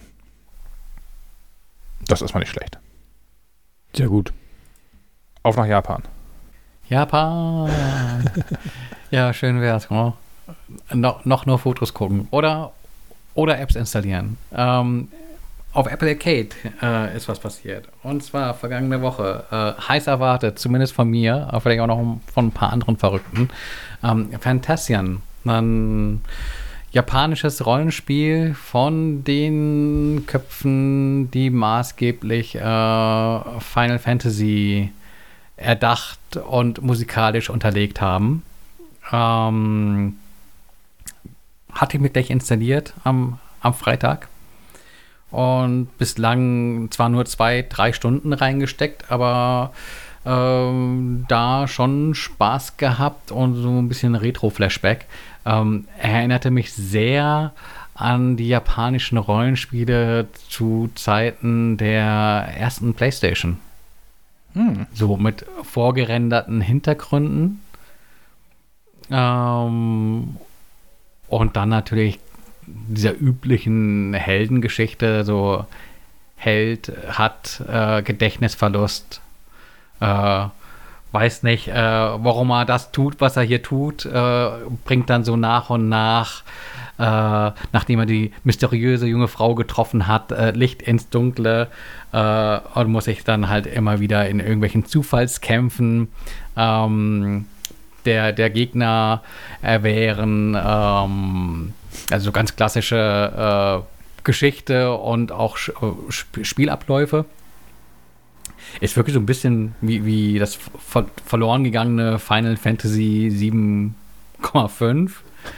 Ähm, ich fand es ganz charmant mit diesen, mit diesen Hintergründen. Ähm, das wusste ich nicht, das habe ich dann gelesen in der Pressemeldung, ein bisschen ähm, nachrecherchiert. Das äh, sind echte Dioramen, die gebaut wurden und dann digitalisiert. Und in diese ähm, Miniaturdioramen ähm, werden dann eben die Spielinhalte äh, dargestellt. Das äh, ist so ein Look, den, den habe ich lange nicht mehr gesehen und äh, der ist inzwischen äh, in der Art äh, fühlt er sich neu an, aber überhaupt diese Kombination aus diesen ähm, äh, Hintergründen, die quasi vorgerendert oder abfotografiert sind und dann Spielegrafik eingeblendet wird, das ist ausreichend alt, dass es sich inzwischen wieder wie neu anfühlt. ähm, mir machte das Spaß aber ist tatsächlich so ein bisschen, äh, man muss schon so ein bisschen retro verklärt sein, glaube ich, um das jetzt äh, als, als total toll äh, zu empfinden. Ähm, aber ist so einer der ersten Titel, wo auch wirklich halt ein großer, großer Name hintersteht und auch einer der ersten großen äh, Titel so aus, aus, aus Japan, glaube ich, die jetzt auf Apple Arcade ähm, erschienen sind bislang gab es da ja irgendwie nichts in der Richtung, oder? Gab es schon so ein, so ein Japan-Rollenspiel? Es gab so, so Action-Adventure, so Ocean Horn, glaube ich, als ähm, in Anklang an, an, an Zelda. Was ist mit diesem, diesem Sayonara Wild Hearts oder so? Ist das Japan? Nee, nee, das heißt, das heißt nur Sayonara, das heißt nur so. hat hm. aber sonst hat das nichts mit Japan zu tun. Das war ja eher so eine das war ein bisschen wie, wie so ein Guitar Hero, also so, ja. so ein Rhythmus-Spiel, äh, Musikspiel auch und hat sich auch eher so als äh, Gesamtkunstwerk äh, von als so eine Art interaktives 80er Jahre Musikalbum. Mhm. Ja, ja. Oh, verstanden, ja. Aber war, war ein großer Hit und Apple hat das groß vorgestellt, das hat zumindest einen japanischen Namen. Ich dachte, damit erfülle ich genug Punkte. Na gut. Ja, aber es war, glaube ich, schon sowas, was man auch so in der, in der Spielepresse so mitbekommen hat. Da haben schon Menschen drauf gewartet und äh, es war so wirklich einer der Titel, wo man sagte, okay, da hat Apple wirklich mal was, ähm, was Größeres äh, am, am, am Start, weil bislang waren das ja, auch wenn es oft gute Spiele waren, halt keine Spiele, auf die Menschen gewartet haben und dann vielleicht auch gesagt haben, ja, das ist jetzt irgendwie der Titel, für den ich dieses Apple Ca- Arcade irgendwie installieren muss. Ja. Und vielleicht erreicht Apple mit ähm, so Titeln wie Fantasian eben auch so das Klientel, ich glaube, glaub, man nennt es äh, Core Gamer, also so den, den harten Kern unter den Spielern, äh, die vielleicht bislang eher so ein bisschen abwertend auf, auf Apple Arcade geblickt haben, aber jetzt vielleicht auch sehen, okay, da gibt es auch irgendwie ähm, Spiele, die halt mehr sind als nur mal eben äh, das klassische Handyspiel. Mhm. Hm. Wir werden sehen. Ich habe noch nicht so, so viel gespielt, wie gesagt. Ähm, ich habe jetzt nur äh, mehrmals gelesen und auch einmal Rückfrage gehalten, dass das wohl ein Zweiteiler ist. Ähm, so, soll, soll aber niemanden zurückhalten, weil diese Japan-Rollenspiele, ähm, die sind halt auch selten in, in fünf Stunden durchgespielt. äh, da siehst du dann vielleicht mal so nach 50 oder nach 100 Stunden das Ende. Ähm, also da bist du, glaube ich, gut genug bedient, äh, wenn du da äh, im ersten Schwung vielleicht erstmal 25 Stunden mit dabei bist und dann halt irgendwie in der zweiten Jahreshälfte der zweite Teil erscheint. Ähm, ja, da werde ich vielleicht am Wochenende noch mal ein bisschen drauf gucken. Äh, Im gleichen Atemzug hatte, hatte, hatte Apple ja auch gleich noch einen ganzen Schwung weiterer Spiele veröffentlicht. Darunter äh, auch zahlreiche Titel, die man schon irgendwie äh, kannte und die jetzt quasi ähm, so ähnlich wie Game Club, ähm, also Retro-Spiele ähm, jetzt mit im Apple Arcade äh, Abo äh, an Bord hat. Ähm, da ist mir als erstes in die Hände gefallen Cut the Rope Remastered.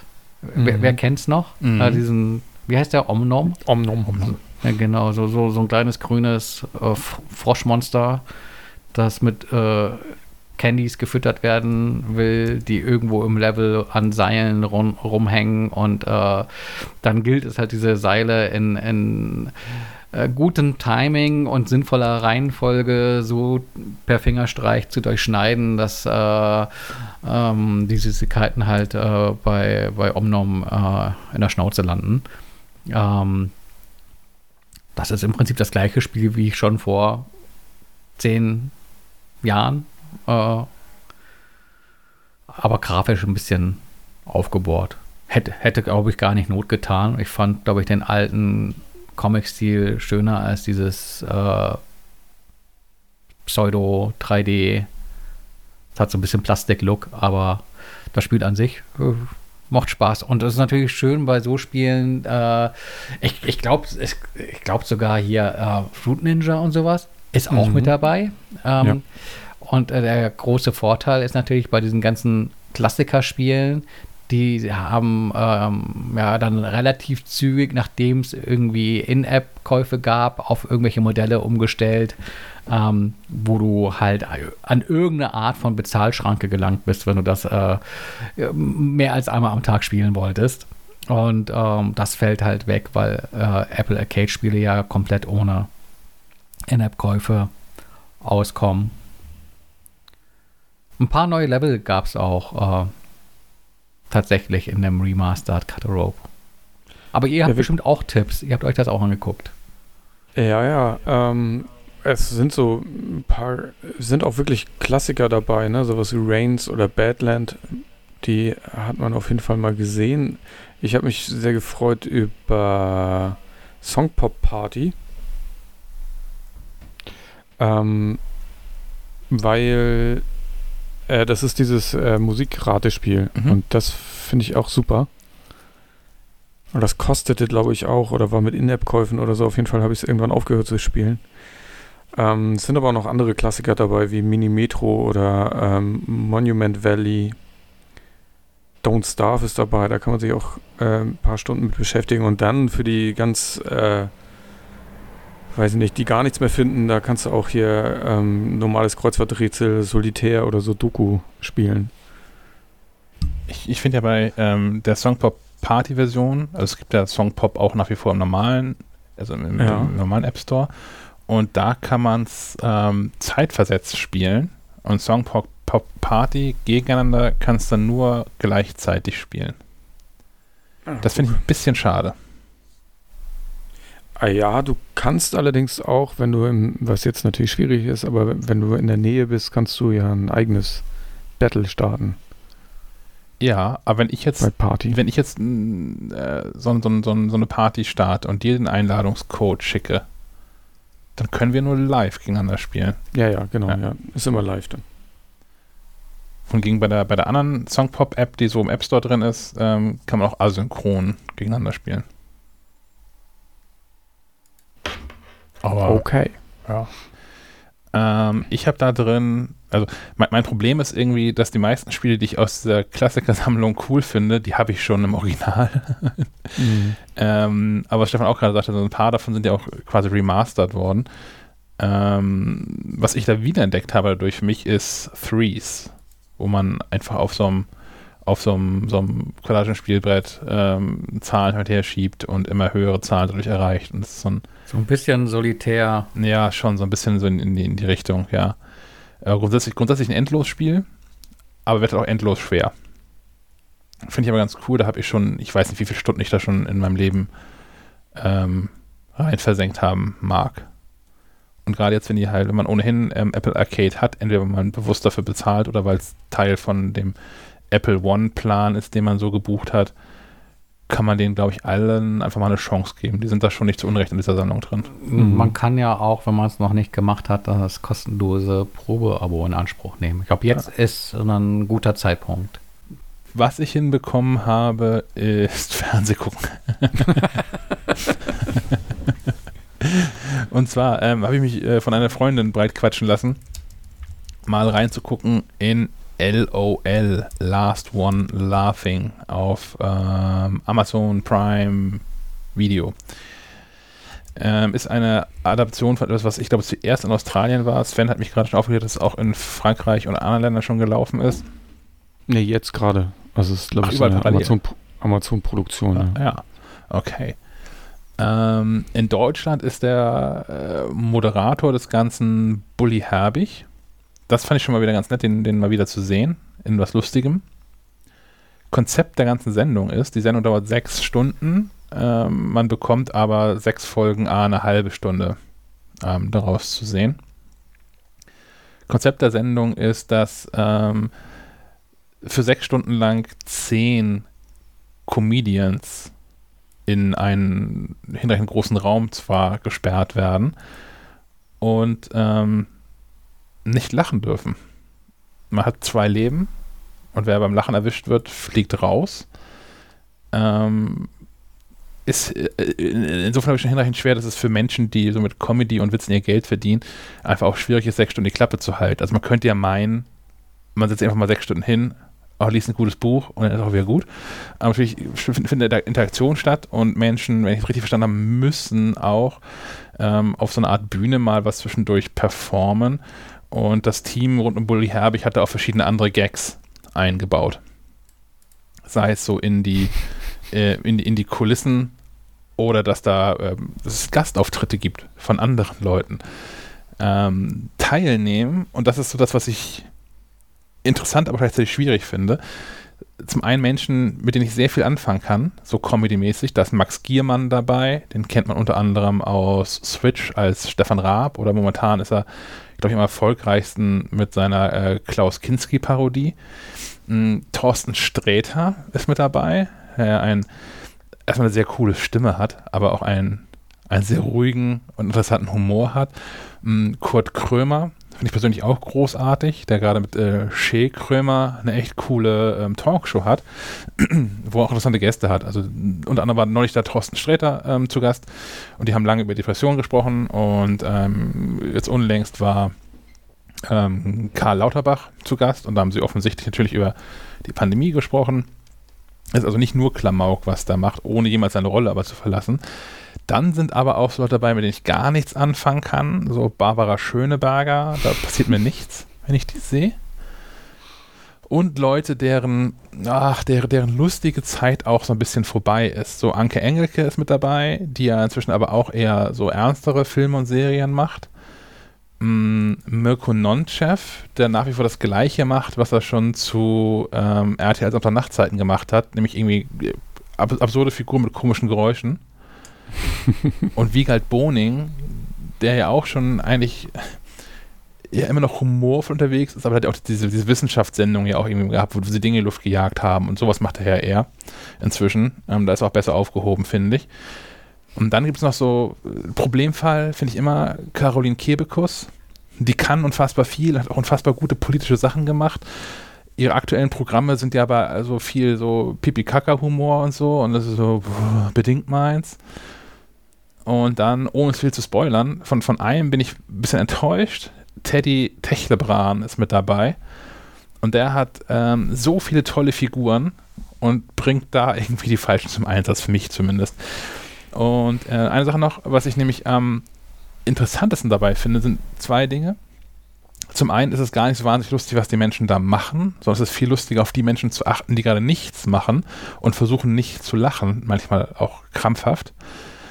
Und ich kann mir auch vorstellen, dass es wahnsinnig schwer für diese Menschen ist, die davon leben, auf Bühnen zu stehen und die ganze Zeit belacht zu werden. Und wenn die einen Teil ihres Programms da irgendwie aufführen und einfach niemand lacht, das muss echt hart sein. Ja. Habt ihr Du reingeguckt? machst das sehr spannend. Wie ist es denn jetzt? Wie es was? Nee, muss man sich das angucken? Weil, also meine, meine erste, mein erster Ei- Eindruck oder meine erste Reaktion, als ich das gesehen habe, dass es das gibt, dass ich das Plakat gesehen habe, habe ich gedacht, nee, damit will ich nichts zu tun haben. Ach, ich finde das Experiment ganz interessant. Also die erste Folge ist so mäßig, da kommt man so ein bisschen rein. Die zweite Folge finde ich schon recht gut tatsächlich. Da habe ich auch, habe ich auch bei gelacht. Man muss halt mit den Menschen, die da drin sind, irgendwie klarkommen. Und dann ist es also interessant, also ich, ich sehe es auch unter diesen, diesen ähm, Sozialexperiment-Aspekt so ein bisschen und finde es unterhaltsam. Ich, ich habe weitergeguckt. Also es gibt jetzt, inzwischen gibt es auch die zweite, die dritte und die vierte Folge online. Die scheinen immer so in so Zweierpaketen veröffentlicht zu werden. Ähm, ich habe gestern Folge 3 und 4 geguckt und ich werde auch die, ähm, die anderen, die noch kommen, gucken. Äh, ich habe hier gerade mal hab die Seite aufgemacht und habe hier eine Review gefunden, die ich ganz witzig fand. Ähm, die Überschrift ist, habe gewonnen, nicht einmal gelacht. ganz Oh ja, gut. g- Gewonnen ist noch ein gutes Stichwort. Also wer, wer gewinnt, was zuletzt überbleibt, übrig bleibt, ähm, gewinnt 50.000 Euro für eine wohltätige Organisation seiner Wahl. Finde ich auch okay. Ja, hätte man, also, ja, hätte man auch einfach weglassen können. Also, Ja, Cool. ja. Aber ich, ich finde schon, dass Also- es irgendwie, das, wenn es noch einen karitativen Zweck hat, finde ich schon mal nicht verkehrt. ja, klar, aber es ändert nichts an der Sendung irgendwie. Nee, das stimmt. Lachen für einen guten Zweck oder so? Ja. Oder nicht lachen für einen guten Zweck? das ist irgendwie sehr merkwürdig. Ich weiß nicht, ob ich mir das. Also, ich kann Bully nicht so richtig. Äh, Bully ist mir, mag ich nicht so gerne. Und da sind einige, ähm, wie, du- wie du auch sagst, das Barbara Schöneberger oder so zum Beispiel, da, die, die mich abschrecken würden. Ähm, ja, mal gucken. Wenn ich mal gar keine Zeit mehr habe. Was ich ganz cool finde, das eine mich doch vorweg. Ähm, ich habe vorhin schon gesagt, dass da ab und zu dann auch irgendwie äh, Gäste reinkommen, die Bully dann damit reinschleust. Und ich glaube, das ist eine Figur, die da auftaucht, ähm, wo Max Giermann relativ schnell innerhalb weniger Sekunden klar wird, ähm, dass er das nicht durchhalten wird, da nicht zu lachen dabei. Und dann innerhalb kürzester Zeit in, in seine, wie ich finde, Paraderolle des Klaus Kinski schlüpft und anfängt, diesen, diesen Gast, der da reingekommen ist, als Klaus Kinski anzuschreien und zu beleidigen, bis er dann irgendwann wieder geht. Das ist eine gute, gute Taktik, glaube ich. Und das ist überhaupt, oh, das ist auch noch spannend tatsächlich, ähm, dass ähm, zu sehen, wie, wie häufig Menschen wirklich da kurz davor sind, dass sie nicht mehr an sich halten können äh, und lachen müssen und dann, um dem auszuweichen, irgendwelche völlig absurden Übersprungshandlungen ausweichen. Das ist wie bei uns in der Redaktionskonferenz. So ein bisschen, ja. Ja, habe ich auch gerade gedacht. Könnten die das nicht einfach auch nochmal mit normalen Menschen drehen? Ob das nicht äh, genauso oder noch lustiger wäre? ja. Ich weiß es nicht. Wäre mal ein Experiment. ähm, ich habe auch noch was geguckt und zwar auch bei Prime. Ist etwas älter, weil ich noch nicht genug hatte mit Pandemie. Da gibt es nämlich jetzt die Serie Containment. Ähm, die ist von 2016, 14, irgendwas. Also ist schon ein bisschen älter. Ich hatte die irgendwie, warum auch immer, auf irgendeiner Watchlist. Also ich habe bei, bei ähm, wer streamt es, habe ich so eine Watchlist, da packe ich sie mal rauf, wenn ich es höre. Und dann haben die mir Bescheid gegeben, jetzt gibt es da Containment. Und warum auch immer mitten in der Pandemie eine Serie über eine Pandemie gucken, ähm, Ja, habe ich mal, ich glaube, sechs Folgen schon geguckt. Ist spannend. Da sieht man mal, wie man richtig handelt, wie man einen echten Lockdown macht. wem das nicht, äh, wem die Realität nicht reicht, kann da nochmal reingucken. Ähm, und gestern habe ich angefangen bei Netflix mit äh, Schnelles Geld, wobei ich den Originaltitel mit Snubber Cash viel besser finde. äh, ist nämlich eine schwedische Serie, ähm, die allerdings anders als so gewohnt nicht jetzt so die klassische äh, der klassische Kriminalfall ist, sondern so im, im Gangstermilieu spielt. Und auch von einer Frau handelt, die mit ihrem Startup groß rauskommen will. Und das hat mir äh, ganz gut gefallen. Hm. Die finde ich ganz gut. Ist denn, also, wenn man sich für eine Pandemieserie entscheiden müsste, Containment oder Slowborn? Oh. Ja, Slowborn ist noch näher, realistischer, ne? Ja. Ähm, dadurch, dass es ja auch hier quasi um die Ecke spielt. Mhm. Naja, Containment ist halt Amerika, ne? Alles ein bisschen mehr übertrieben. Hm, mehr Explosion. und so. Ähm, in dem ähm, Zuge ist mir auch aufgefallen, dass es jetzt, glaube ich, ich weiß nicht, bei Prime auch äh, zumindest die erste Staffel von Regenesis gibt. Äh, habt ihr die mal geguckt? Die ist Nee. richtig alt, die ist schon von 2004 oder so. Ähm, das war so eine der ersten Serien, die ich so als Serie geguckt habe. Ähm, da komme ich jetzt drauf, weil die auch äh, handelt, glaube ich, ist eine kanadische Serie. Ähm, handelt auch so von äh, Seuchenbekämpfung und so weiter. Hm. Ich hatte ja Urlaub und da sind mir irgendwann die Podcasts ausgegangen und da habe ich äh, aus der Apple Music App äh, ein paar Hörbücher angefangen und die wollte ich hier mal kurz äh, reinwerfen. Äh, Einmal bleiben wir bei der Wissenschaft und zwar habe ich äh, von Mai T. Nguyen Kim ähm, die kleinste gemeinsame Wirklichkeit, ich sag mal, angefangen, weil ganz durch komme ich mit so einem Hörbuch meistens eh nicht. Ähm, äh, Finde ich aber sehr, was ich gehört habe, fand ich sehr gut. Also sie geht ein paar ähm, strittigen Fragen auf den Grund und äh, dabei er- lernt man auch so äh, ein bisschen mehr über wissenschaftliche Arbeit und so. Ähm, das macht sie in einer, ja, in ihrer gewohnten, verständlichen Art, wie ich finde. Ähm, ich finde, sie kann das alles sehr gut erklären. Und sie liest das Hörbuch auch selbst, was ich auch ganz gut finde. Ja. Ähm, das zweite, was ich angefangen habe, heißt Konsum, warum wir kaufen, was wir nicht brauchen. Passte natürlich auch super zum äh, Ausmisten hier, das zu hören. ist von Karl Tillison, heißt der Mann. Mm, Der ist wohl ein Trendforscher und hat auch so in der Modebranche schon viel gearbeitet.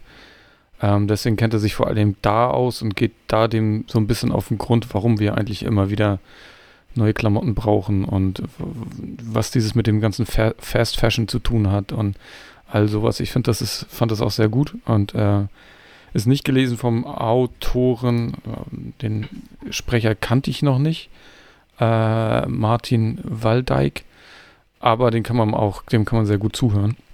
Und das dritte, was noch auf meiner Liste ist, was ich noch nicht angefangen habe, was ich aber bei der Recherche gefunden habe, ähm, heißt Hasskrieger ähm, über den neuen äh, globalen Rechtsextremismus von Caroline Schwarz. Da kann ich, wie Mhm. gesagt, noch nicht viel zu, zu sagen. Es steht aber auf der Liste und werde ich auf jeden Fall äh, reinhören. Ich habe die auch gerade mal in meine Liste übernommen. Und zwar in meiner Liste in der App Erie AM. Habe ich hier im Podcast schon mal empfohlen, mache ich jetzt nochmal. Erie, E E-A-R-Y AM, ist eine App, ähm, die man verbinden kann mit Apple Music, also wenn man seine Apple Music Daten, Login-Daten freigeben kann und kann dann ähm, Hörbücher sich da reinziehen und hat dann all die Annehmlichkeiten, die man von Hörbuchplayern so gerne hätte und die Apple Music schmerzlich vermissen lässt. Zum Beispiel, dass sich endlich mal die App merkt, an welcher Stelle man ist in so einem Hörbuch. Ja, mit dem guten Tipp kommst du jetzt, ne, wo ich fast durch bin mit den Höhen. Ja, da musst du Aber unseren Podcast mal hören und nicht immer dabei sein. Das habe ich schon vor, vor, vor Monaten, glaube ich, empfohlen. ich, ich, war, ich war wahrscheinlich dabei. Den letzten, bei dem ich nicht dabei war, habe ich nämlich sogar nachgehört. Ich denke auch, auch du ganz wirst dabei gewesen sein. Ich gucke jetzt auch kurz nach. Erie AM habe ich, habe ich, habe ich in der 97 Ja, vorgestellt. da war ich bestimmt dabei. Ja, laut, laut Dings warst du dabei. Ja, ja, laut Sendungsplan. Na gut. Ich trage das dann alles jemandem nach. Ähm, ich habe noch eine Podcast-Empfehlung zum Schluss und die ist quasi Werbung in eigener Sache. Und zwar ähm, ist Falke Media, das Medienhaus hinter unter anderem MacLife, inzwischen auch Podcast-Publisher geworden und hat jetzt den ersten Podcast veröffentlicht und äh, der heißt Iswas Hase. Mit ähm, Dennis Wilms kennt man als Schleswig-Holsteiner aus seiner Radiomoderatorenenzeit, kennt man sonst aus seiner Fernsehzeit. Da moderiert so verschiedene Wissenssendungen auch äh, im Fernsehen. Und ähm, Cornelia Poletto, die ähm, Köchin ist, unter anderem auch mit diversen TV-Formaten bekannt.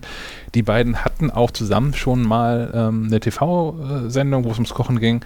Dennis Wilms hat inzwischen auch ein Kochbuch geschrieben und ähm, ja, die haben jetzt einen Podcast. Die erste Episode kam Ostersonntag raus. Die zweite Episode wird, so ich denn rechtzeitig auf den Veröffentlichen-Button drücke, diesen Sonntag ähm, erscheinen. Und äh, ja, in diesem Podcast unterhalten sich die beiden über ähm, diverse Kochthemen, aber auch über ähm, die ganze Szene dahinter, über die verschiedenen Sendungsformate, die es da gibt lästern ein bisschen über Tim Melzer, das gefällt mir ganz gut, den, den habe ich ja ein bisschen gefressen, den Typen. Ähm, haben auch Gäste dabei, in der ersten Episode ist ähm, zum Beispiel Oli P. zu Gast. Ist ein ganz, ganz cooles Talk-Format eigentlich geworden, finde ich so, als jemand, der jetzt die ersten beiden Episoden hat jetzt schon gehört. Ähm, kann man gut zuhören, sind Menschen, die wissen, wie sie sprechen müssen und ähm, tatsächlich auch wirklich gut produziert, muss ich mal ähm, lobend dazu sagen.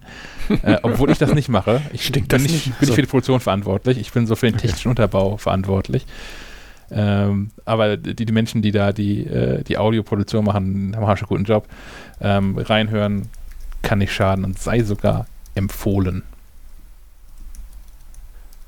Haben wir noch was? Sehr gut, haben wir es.